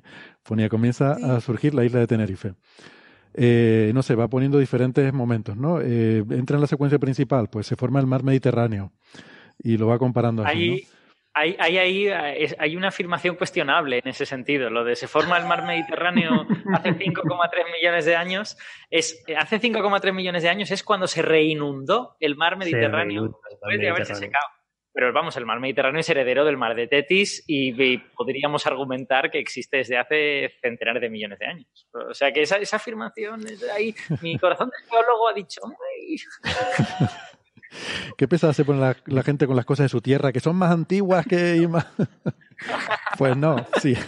Si no había mar, no era mar. O sea, el mar Mediterráneo nace, o bueno, si quieres decir lo que renace, vale, pero el Mediterráneo, que es el que llamamos ahora, es el, el que nace. ¿Mediterráneo nace o se hace? Esa, es, Ese es el tema. Eh, habría que cambiarle el nombre, porque era el mar nuestro de los romanos, pero para mí no es mi mar. Entonces, ¿por qué lo tengo que llamar así, seguir con esa denominación de, de mar? Pues llámalo, llámalo correctamente, el mar de Alberto, y ya está. Exacto. Bueno, pues nada, eso. Y entonces te pone al final cuando entra en la fase super gigante roja y empieza a morir, empieza a entrar en fase moribunda y bueno, pues yo qué sé, no sé, no me acuerdo, pero aparece el hombre de Neandertal o no sé qué, no, recuerdo ahora cuál era la referencia, pero cuando lo ves así en esas escalas, mm, creo que pillas mejor la referencia de las escalas de tiempo de las que estamos hablando, ¿no? Bien, ¿algo más sobre Betelgeuse? Mm. Pues pasamos entonces al, siguiente. Estoy escribiendo, bueno, estoy escribiendo, no he escrito un, relatito de, ciencia ficción sobre Betelgeuse, inspirado por toda esta, eh, toda esta paranoia mediática. Lamentablemente ya no llego a tiempo para el concurso de microrelatos del club de fans, pero no sé, a ver si hay, hay otra, hay otra eh, edición futura o lo que sea. ¿Pero estás escribiendo un microrelato o un relato? Eh, un, un relato corto de, bueno, tenía 15 páginas. Ah, bueno, eso no es un micro, ¿eh? No, no es un micro, no, ¿verdad? Micro relato es otra cosa, sí. Mini. bueno, pues eh, yo creo que Francis y Alberto nos tenían que ir dejando más o menos por esta hora. Mm, íbamos a hablar de un tema que a Alberto le gustaba, pero no sé si te da tiempo, Alberto, de comentar algo, introducirlo por lo menos, o, te vas con prisa. Cinco minutos porque tengo la maleta medio hecha, venga. lo que tú quieras, mira, tú empiezas a hablar y cuando quieras dices, ya está aquí, puedo leer y me voy. Venga, yo aguanto también cinco minutos, venga, rápido, Alberto. Alberto, me estás poniendo los dientes largos. Pues, eh, eh, a ver, la cosa, la cosa es, esto es un, artículo que salió en el Astrophysical Journal y que eh, a mí me, llamó la atención cuando vi que había salido y dije, voy a echarle una leída. Y me gustó bastante y terminé escribiendo un artículo para el periódico sobre, sobre esto. Porque el artículo de lo que habla es de un mecanismo posible para explicar la formación de los cúmulos globulares. Los cúmulos globulares, que toda la gente que nos escuche que mire el cielo los conocerá, porque hay algunos que son muy bonitos y muy, muy brillantes, ¿no? Como el cúmulo de Hércules o la gente que viva en el hemisferio sur, pues, eh, ¿cómo se llama? 47 Tucanae. Omega, Omega Centauri 47 Tucanae. Exacto, también Omega Centauri, efectivamente. O sea, hay algunos que son muy, muy espectaculares y son formaciones muy peculiares, porque son bastante antiguas, son formaciones que llegan a tener hasta varios millones de estrellas, están entre centenares de miles y millones de estrellas, son muy esféricas, ¿vale? Tienen muy poco momento angular eh, y las estrellas parece que se formaron todas más o menos al principio de la vida de las galaxias. Y otra cosa peculiar, o no sé peculiar, pero al menos notable, que tienen es que aparecen en casi todas las galaxias conocidas. O sea, que no es una cosa que esté asociado a cierto tipo de galaxia, sino que parece algo que sucedió de manera más o menos universal en el momento en que se formaron las galaxias. Y eso es muy interesante porque posiblemente nos está hablando de lo, del, del tipo de fenómenos que sucedían en los instantes iniciales de la vida de las galaxias, ¿no? Eh, y otra cosa curiosa que tienen es que nadie se pone de acuerdo con cómo narices se han formado. O sea, no hay, no hay un mecanismo que, digamos, genere consenso en ese sentido. Con lo que cuando alguien propone otro mecanismo y el artículo pues, es detallado y explica cosas, a mí me parece que, es interesante. Entonces, em, bueno, no sé si queréis comentar alguna cosa sobre cúmulos globulares o... Sí, pero lo, que, lo que quieras comentar tú primero, porque como te tienes que ir, eh, quiero aprovecharte y dejar que, Vale, eh, pues, pues nada, os, digo eh, cuatro o cinco detalles sobre, sobre, el mecanismo de formación que proponen y ya me, tengo que ir. Eh, entonces, lo que ellos dicen es, como necesitamos formar muchas estrellas en un espacio muy pequeño, lo que tenemos que encontrar es algún tipo de mecanismo que consiga enfriar lo suficiente, una cantidad suficiente de gas como para que se forme en este pues aproximadamente millón de estrellas más o menos a la vez en, en las etapas iniciales de las galaxias. Entonces ellos recurren a los modelos de formación de galaxias a partir de acreción de halos de materia oscura.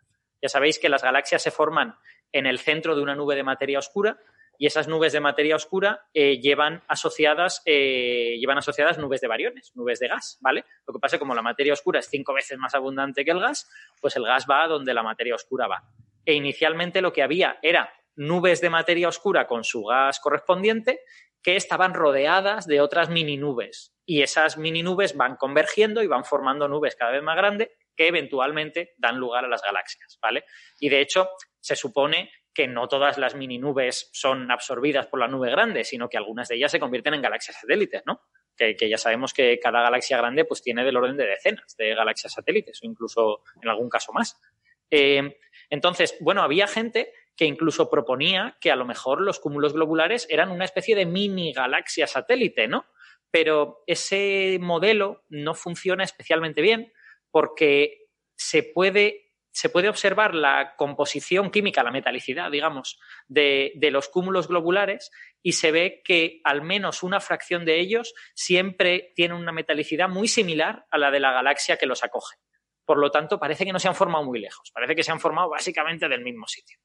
Entonces, eh, estos autores lo que hacen es coger esta idea de pequeños halos de materia oscura que están dando vueltas en torno a uno más grande y tal, y la desarrollan eh, no sé si tomando como inspiración o, su inspiración vendrá de otro sitio, pero es muy, es muy relevante para entender cómo funciona esto eh, esta famosa fotografía del cúmulo de la bala, ¿no? del Ballet Cluster, que hemos comentado alguna vez, que es una colisión de dos grupos de galaxias, de dos cúmulos de galaxias, que han pasado uno a través del otro. Eh, las galaxias, cuando, cuando los dos cúmulos, que tendrán pues del orden de decenas de galaxias cada uno, hay uno más grande y otro más pequeño, cuando los dos cúmulos se encuentran, las galaxias no colisionan entre sí, porque ya hemos dicho muchas veces están muy lejos, es muy improbable que colisionen y tal, sino que pasan de largo las unas de las otras.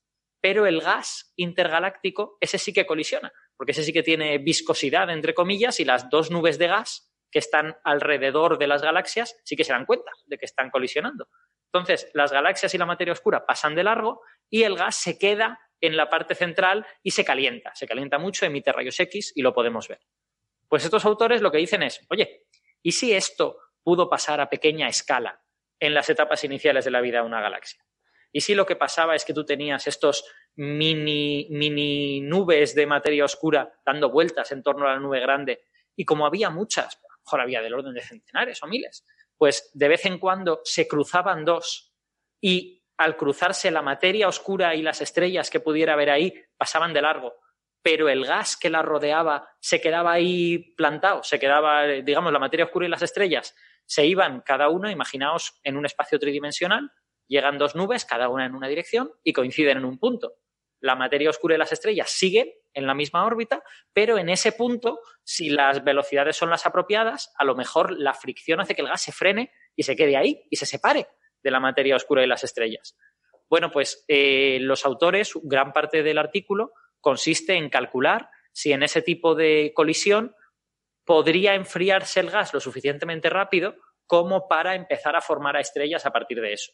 Y lo fundamental es lo siguiente, cuando los dos eh, mini halos se, cruzan, primero se comprimen y luego se estiran, luego se rarefactan, ¿no? No sé muy bien cómo se diría castellano.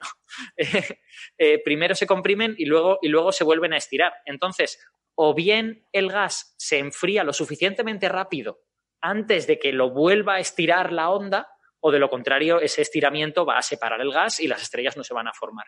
Entonces, una parte muy nuclear de este cálculo es ver si se puede enfriar lo suficientemente rápido. Entonces, ellos analizan los mecanismos de enfriamiento del gas. Primero, el choque lo ha calentado, vamos a ver cómo de rápido se enfría y llegan a la conclusión de que según la metalicidad del gas, dependiendo de cuántos, cuántos elementos tengan más pesados que el helio, se puede enfriar suficientemente rápido o no, ¿vale? Y lo gracioso es que observamos en los cúmulos globulares reales que, bueno, observamos dos cosas que lo relacionan con este cálculo. La primera cosa es que los cúmulos globulares que observamos hoy en día no tienen materia oscura, tienen una cantidad muy pequeñita y eso encaja maravillosamente con este asunto de que han pasado de largo los dos subhalos y la materia oscura ha ido por su cuenta y solo se ha quedado el gas. Y la segunda es que observamos en los cúmulos globulares que tienen una metalicidad mínima. Es decir, que por debajo de cierta metalicidad no vemos cúmulos globulares. Bueno, pues el cálculo de esta gente les arroja que efectivamente por debajo de cierta metalicidad es que no le da tiempo a enfriarse y por lo tanto no se forman las, estrellas. O bueno, más que no les da tiempo a enfriarse, lo que ocurre es que no sucede la inestabilidad que forma estrellas. Bueno, pero vamos, relacionado con, con todo ese proceso. Con lo que obtienen una serie de predicciones que al menos cualitativamente coinciden con lo que se ha visto en cúmulos globulares. Y eso está bien. Claro, el espacio de parámetros es grande, con lo que tampoco es increíblemente sorprendente que encuentren puntos en los que, en los que esto coincida. Pero coincide en partes del espacio de parámetros que son razonables, que son, que son realistas, y por lo tanto el modelo tiene sentido, tiene sentido y explica cosas. Y, eso pues no es baladí. No, no, todos los días aparecen modelos que, encajan y que explican las cosas bien. Así que está muy bien. Muy bien, pues nada, no queremos que pierdas el tren y Francis su clase, así que despedimos a Alberto y, a Francis. Lo siento no poder quedarme más, pero, pero es que ah, está muy bien. Voy a estar pillando el metro dentro de 15 minutos, así que chao. venga, chao, chao. Chao. Pues venga, hasta luego. Ahora. Pues, pues sí, es básicamente lo que ha dicho Alberto. La verdad es que a mí me gustó mucho el paper también. Yo no lo conocía, me lo, me lo envió Alberto y lo he estado leyendo. Y claro, yo no soy experto en cúmulos globulares. Esto, aquí, a quien habría que preguntarles a Carlos González. A ver si la próxima vez que venga a la tertulia le preguntamos qué opina de esto. Pero a mí me encantó el artículo, me resulta muy convincente. Porque, claro, también cuando ves a alguien explicándote su teoría, pues parece que todo encaja, ¿no? Entonces, habría que ver también si hay algún tipo de voz crítica aquí. Pero sí que es verdad que esta hipótesis que proponen explica eh, o resuelve muchos de los problemas que se plantean con los cúmulos globulares, que tienen, sí que existe cierto misterio un poco en torno a cómo se forman y tal. Y uno de ellos lo que dijo Alberto, que además es una de las razones más fundamentales de por qué esto es importante, y es que no tienen materia oscura. O sea, los cúmulos globulares son como pequeñas galaxias, son agrupaciones de miles o millones de estrellas, pero mm, eh, tiene algunas diferencias importantes con las galaxias, y es que no tienen materia oscura y no tienen gas. Y, esa es una cosa que parece un poco sorprendente. Y, este modelo explica esas dos cosas y, además también explica el hecho de que ahí suele encontrarse lo que se llama una distribución bimodal de, de de metalicidad. Metalicidad. Exactamente, metalicidad. Gracias, Ángel. Y esto de alguna forma lo explica, porque lo que nos está diciendo es que los cúmulos se forman cuando chocan dos, dos nubes, ¿no? No sé, Ángel, ¿has leído el paper y quieres comentarlo? No he tenido la posibilidad, cuando Alberto publicó el artículo la semana pasada o algo, digo, uy, qué cosa más interesante, a ver si le he hecho un ojeo, pero Desgraciadamente no he tenido la posibilidad, pero lo que me, leí el artículo de Alberto y por escuchando la explicación ahora me parece bastante razonable. Eh, hay mucho que contar sobre los cúmulos globulares, son unos objetos fascinantes, misteriosos por, muchos motivos, incluso por aquella cuando se intentaba calcular la edad de los cúmulos globulares y resulta que salía mayor que la edad del universo. Esto ya hace ya tiempo, ¿no? pero que siempre han dado mucho, mucho juego también por intentar entender pues cómo se formaron. Mm. Y esta idea, esta hipótesis, la verdad que ayuda, ayuda a intentar esclarecer todo esto. Sí, porque... No, perdona, termina, sí. No, no, sí se tiene, aparte de los de los dos tipos de metalicidades, de las dos poblaciones de metalicidades, también se ve que hay dos tipos, casi como dos tipos de cúmulos globulares y hay uno de ellos, no recuerdo exactamente así de memoria cuál es, pero hay uno de ellos que sí parece que son más los restos de galaxias enanas que se, que se han quedado alrededor de la Vía Láctea. Que de hecho se han encontrado asociados a corrientes de marea y a corrientes de estrella y de gas. Dice dos tipos de, cúmulos globulares, que puede ser los que llaman rojo y azul. Sí, unos que son, pero si son rojos y azules posiblemente también sean, yo creo que eran por las edades, pero no solamente por las poblaciones, no solamente por, por la metalicidad en sí, del el contenido de metales, de todo lo que no sea hidrógeno y helio, sino también por las edades que suelen tener los cúmulos globulares, las edades de las estrellas que se ven en los cúmulos globulares. Entonces hay unos que son más antiguos que serían posiblemente los que quieren más explicar con este tipo de, con esta idea, con este modelo de que choquen los, los sualos de galaxias, de, pequeñas galaxias enanas, los, halos de materia oscura de, de, galaxias enanas, bueno, pequeños halitos, y luego quizás los más, eh, los más jóvenes, las que tienen las estrellas más jóvenes, que además suelen también coincidir los que tienen un poco metalización un poco más alta, eh, serían quizás más de restos de ya un halo que tuviese cierto, una galaxia enana, un halo con ciertas estrellas y que se quedara al final alrededor de la Vía Láctea, mm. pero no completamente engullido dentro. Pues, eh, por resumir un poco entonces de qué, cuáles son los problemas que, que plantea y que resuelve este modelo, tenemos ese que decíamos, ¿no? Que no tienen materia oscura. Claro, es sorprendente. Las galaxias necesitan la materia oscura para que su gravedad mantenga esas estrellas unidas. En los cúmulos eso no ocurre. Las estrellas están unidas a pesar de no tener materia oscura. Porque, como decía Alberto, hay un montón de estrellas. Tienen, sí, y tienen muy poco momento angular. O sea, no tienen, eh, no orbitan a velocidades tan altas como las estrellas en, galaxias.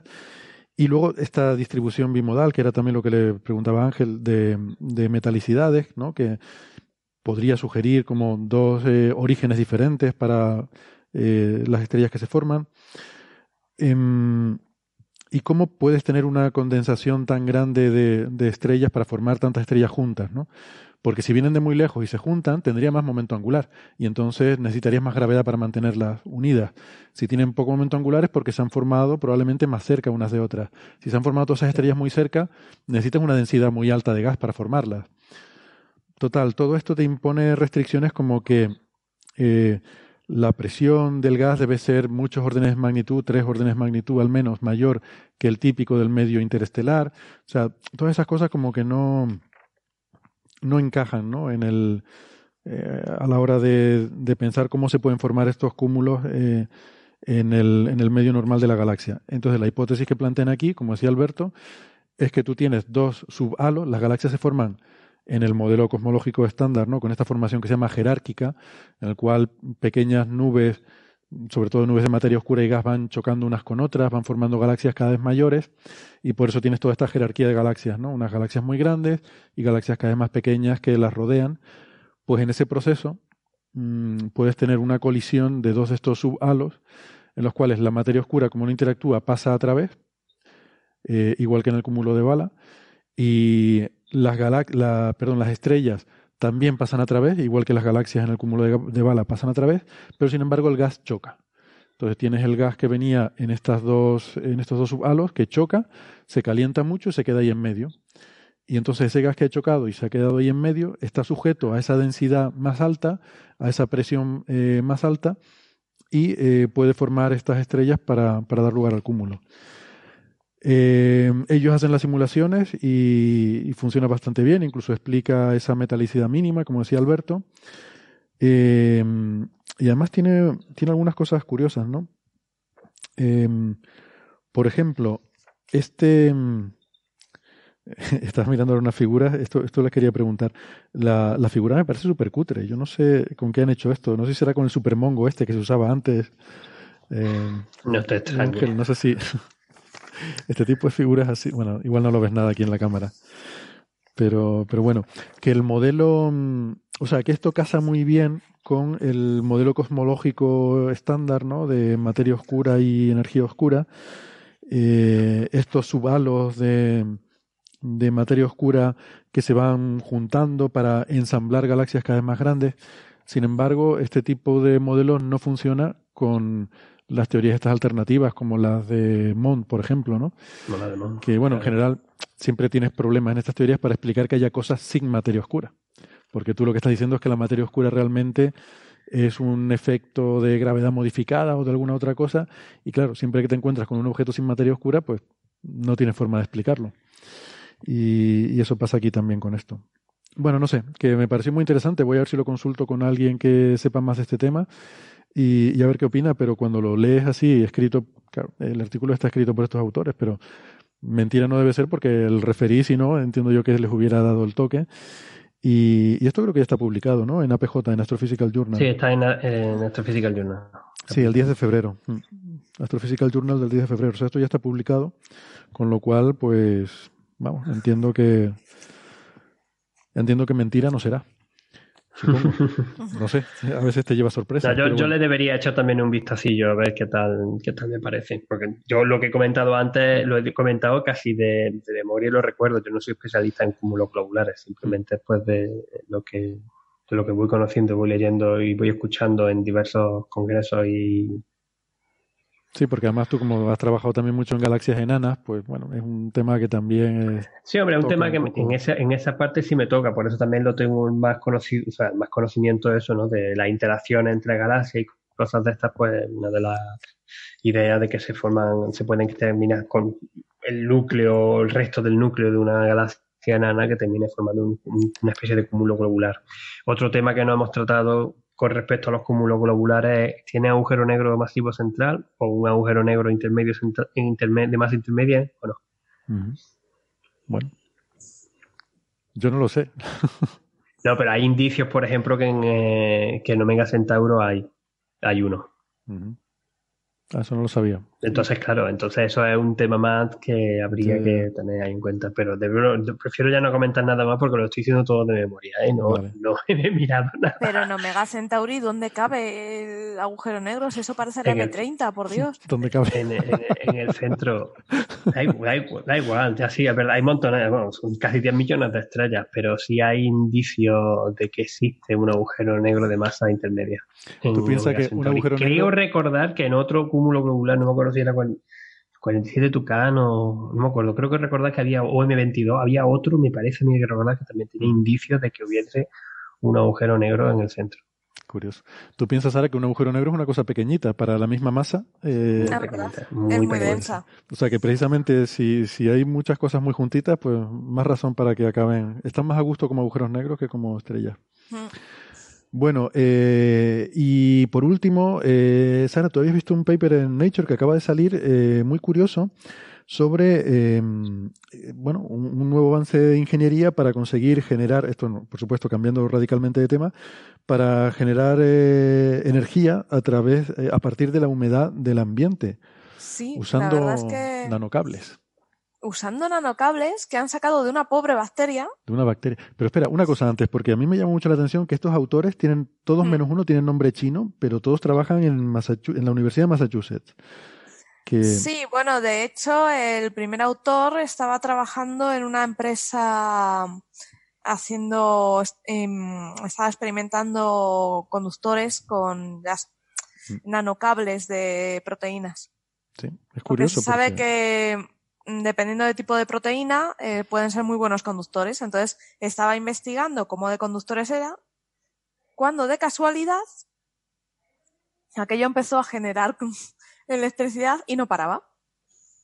Y el hombre diciendo, pero bueno, que esto no para. Y... Se llevó un calambrazo mientras estaba... No, porque es 0,5 voltios, o sea, muy poquito pero vio que generaba voltaje, ¿no? Y 17 microamperios. Dice, espera, ¿qué pasa aquí?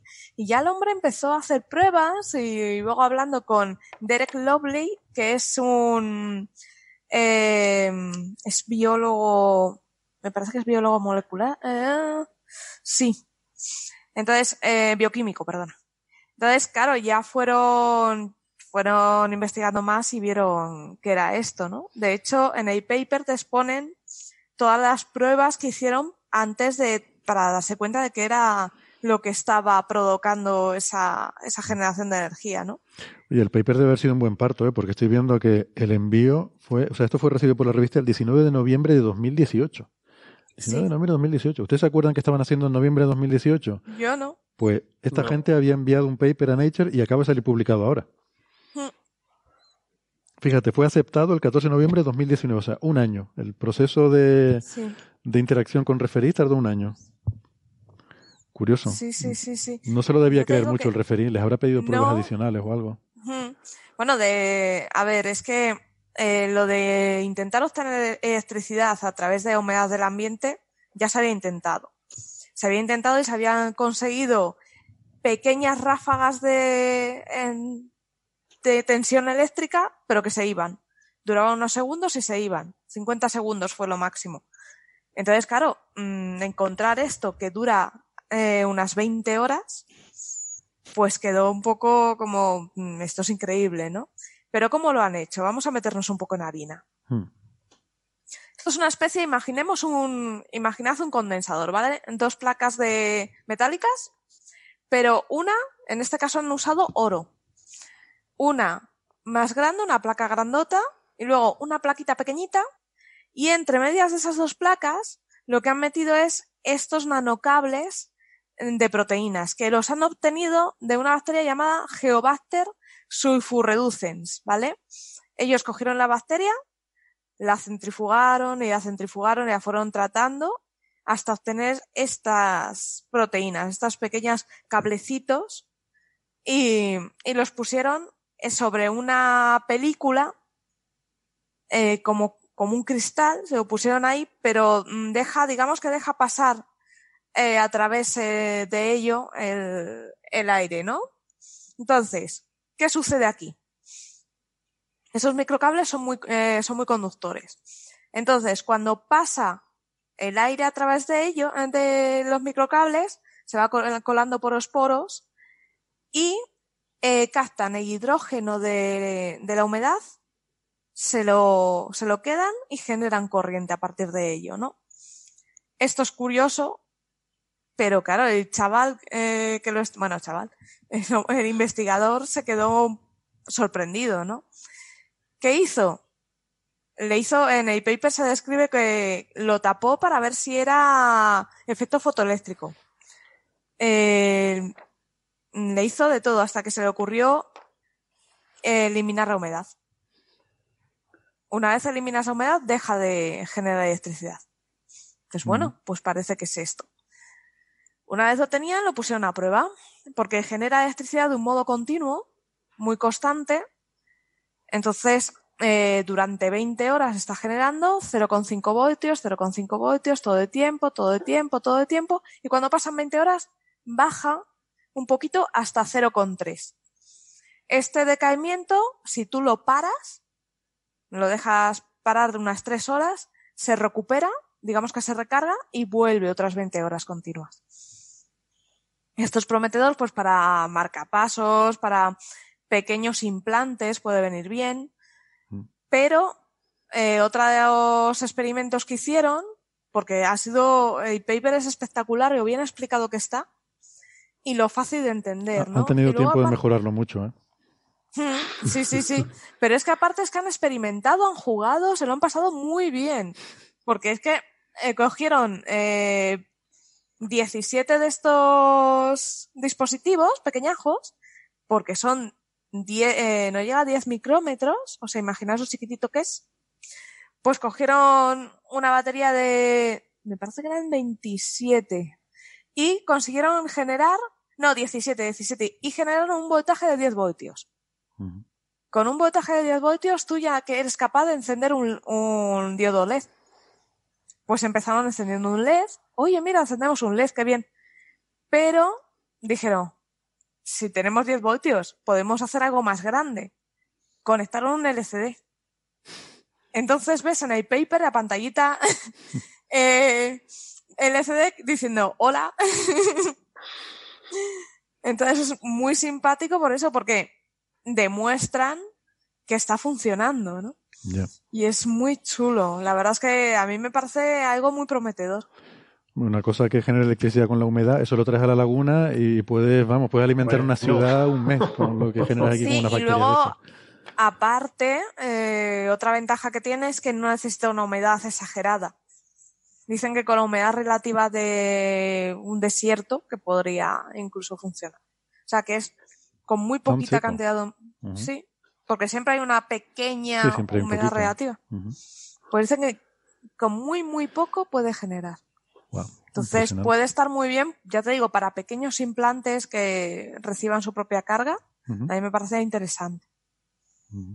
Que ahora habrá que esperar a ver si eso mejora con el tiempo y es capaz de aplicarse en cosas más grandes. Bueno, yo una cosa que he aprendido con la edad es que con el tiempo pocas cosas mejoran. Las cosas tienen que ir a peor, pero bueno. Cierto.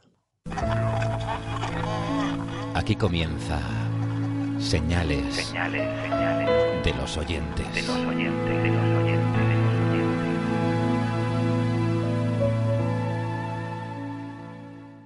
Pues nada, entonces si quieren ya para terminar, eh, podemos abrir a la sala si hay preguntas. Eh, ¿Alguien tiene alguna pregunta de algo que se ha dicho? Que por favor que se facilita.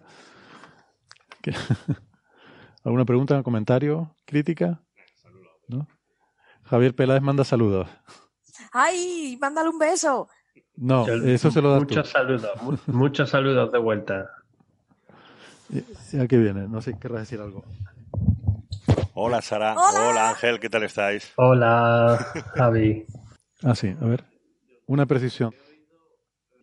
Vale. Eh, pregunta que ha oído hablar durante la conversación de nanoconductores y microconductores y se pregunta si ha sido un uso así un poco laxo de las palabras o si realmente hay diferentes escalas y No, ha sido un uso laxo. Em, quería hablar todo el rato de nanoconductores, pero hay veces que se me escapa. Era nanoconductores, ¿no? Vale. sí, son, son los nanocables. Perfecto, muy bien. Esa escala nanométrica. Muy bien. Podríamos. Em, he perdido la costumbre de despedirnos con la agenda cultural de estos días. No sé si tienen algo que comentar. Aquí en el museo tenemos el viernes la presentación del, libro de Enrique Joven, El Palacio de Urania, eh, que es sobre el Voynich y sobre historia de la astronomía. Que, ah, mira, ahí lo tiene, ahí precisamente lo tiene Ángel, lo acaba de, lo está enseñando. El Palacio de Urania, con una historia ahí de, de crimen y de historia de la astronomía con Tycho Brahe, con Kepler y promete ser muy, muy interesante. Y la semana que viene, el viernes de la semana que viene, continuamos el ciclo de Mujer y Ciencia con la tercera de, las charlas, que en este caso va a ser sobre eh, mujeres en biología. Y es por mi parte lo que quería anunciar. No sé si hay alguna otra cosa. Que... Nada, que mandas un abrazote también a Enrique, que el libro me ha encantado también. Sí, es verdad que tú lo has leído, ¿no? Muy bien. Y, Ángel lo tiene por ahí, o sea que bien, el libro, por lo menos de, de, venta, se ve que se está vendiendo. Y la semana que viene no sé si habrá Coffee Break porque son, son, los carnavales aquí. Entonces, es bien sabido que a mí me encanta disfrazarme y bajar a Santa Cruz y estar toda la noche en el carnaval. Me encanta y me apasiona. Así que, no, va a haber, va a haber Coffee Break. Estaré aquí. De hecho, es posible que venga aquí a refugiarme, que este es un edificio de hormigón y es posible que pueda sobrevivir. Mm, bueno. coffee break disfrazados. Eh, no, deja, no, estés teniendo ideas. No, me des ideas. No, no, idea. Si vengo aquí es para huir de gente disfrazada, Sara. Ando con ganas de comprarme disfraz de tiranosaurio hinchable. O sea, yo no digo nada. Tienes brazos demasiado largos, no, no, te, no iba a funcionar. Pero no viste el vídeo ese que se ha hecho viral de. ¿El de la abuela? de la abuela y los dos niños, qué cosa es total. Ah, ¿qué dicen? No lo he visto. Pues Son dos niños, dos niños que iban disfrazados de tiranosaurio al salir no, de, No, de velociraptors de Velociraptor, perdón, de ah. Velociraptor, a la salida del aeropuerto, de, la salida del aeropuerto. Y la, para darle la sorpresa a la abuela. Y alguien, supongo que la madre diría, oye, que los niños van vestidos así, ah, vale, pues dame el disfraz, yo también me voy a disfrazar de Velociraptor. Entonces está la, abuela, va de tiranosaurio y los niños de, de y, abuela, claro, es el, tiranosaurio grande y ves a los peques ahí, como la abrazan. Y es genial. En fin, claro, la abuela le saldría mejor porque está más cerca a la época esa. Bueno, venga. Lo dejamos ya. ya está, fuera, fuera. En mi, en mi, defensa, debo decir que, que estoy todavía drogado. Tengo, me, pusieron ayer, he, dado mi primer paso a convertirme en cyborg. Ayer me pusieron unos tornillos de titanio en el cráneo. Bueno, cuando digo el cráneo es la mandíbula. Y, ando con pastillas y, cosas. ¡Ay, qué dolor! más que dolor es aprensión, es una sensación muy rara, una sensación muy rara. Lagrimilla. Sí, en fin, que es mentira. Si un dentista le dice alguna vez que esto es una cosa muy normal, que todo el mundo lo tiene y que, que, que, es hasta una moda, que eso se lleva, que es como un piercing, no, no creen nunca lo que digan los dentistas, son mala gente. Bueno, saludos a nuestros oyentes dentistas. Eh, sí. Pues nada, muchas gracias Sara, Ángel, gracias por aguantar despierto, gracias a Alberto, a Francis y, y al público y asistente. Hasta la semana que viene. Chaito. Venga, hasta luego.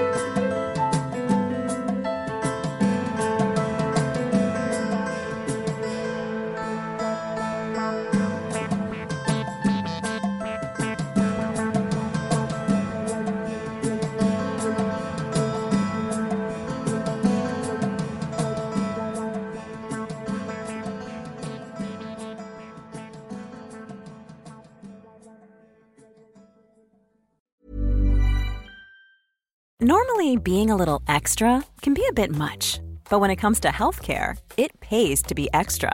And United Healthcare makes it easy with Health Protector Guard fixed indemnity insurance plans. Underwritten by Golden Rule Insurance Company, they supplement your primary plan, helping you manage out of pocket costs without the usual requirements and restrictions like deductibles and enrollment periods. So when it comes to covering your medical bills, you can feel good about being a little extra. Visit uh1.com to find the Health Protector Guard plan for you.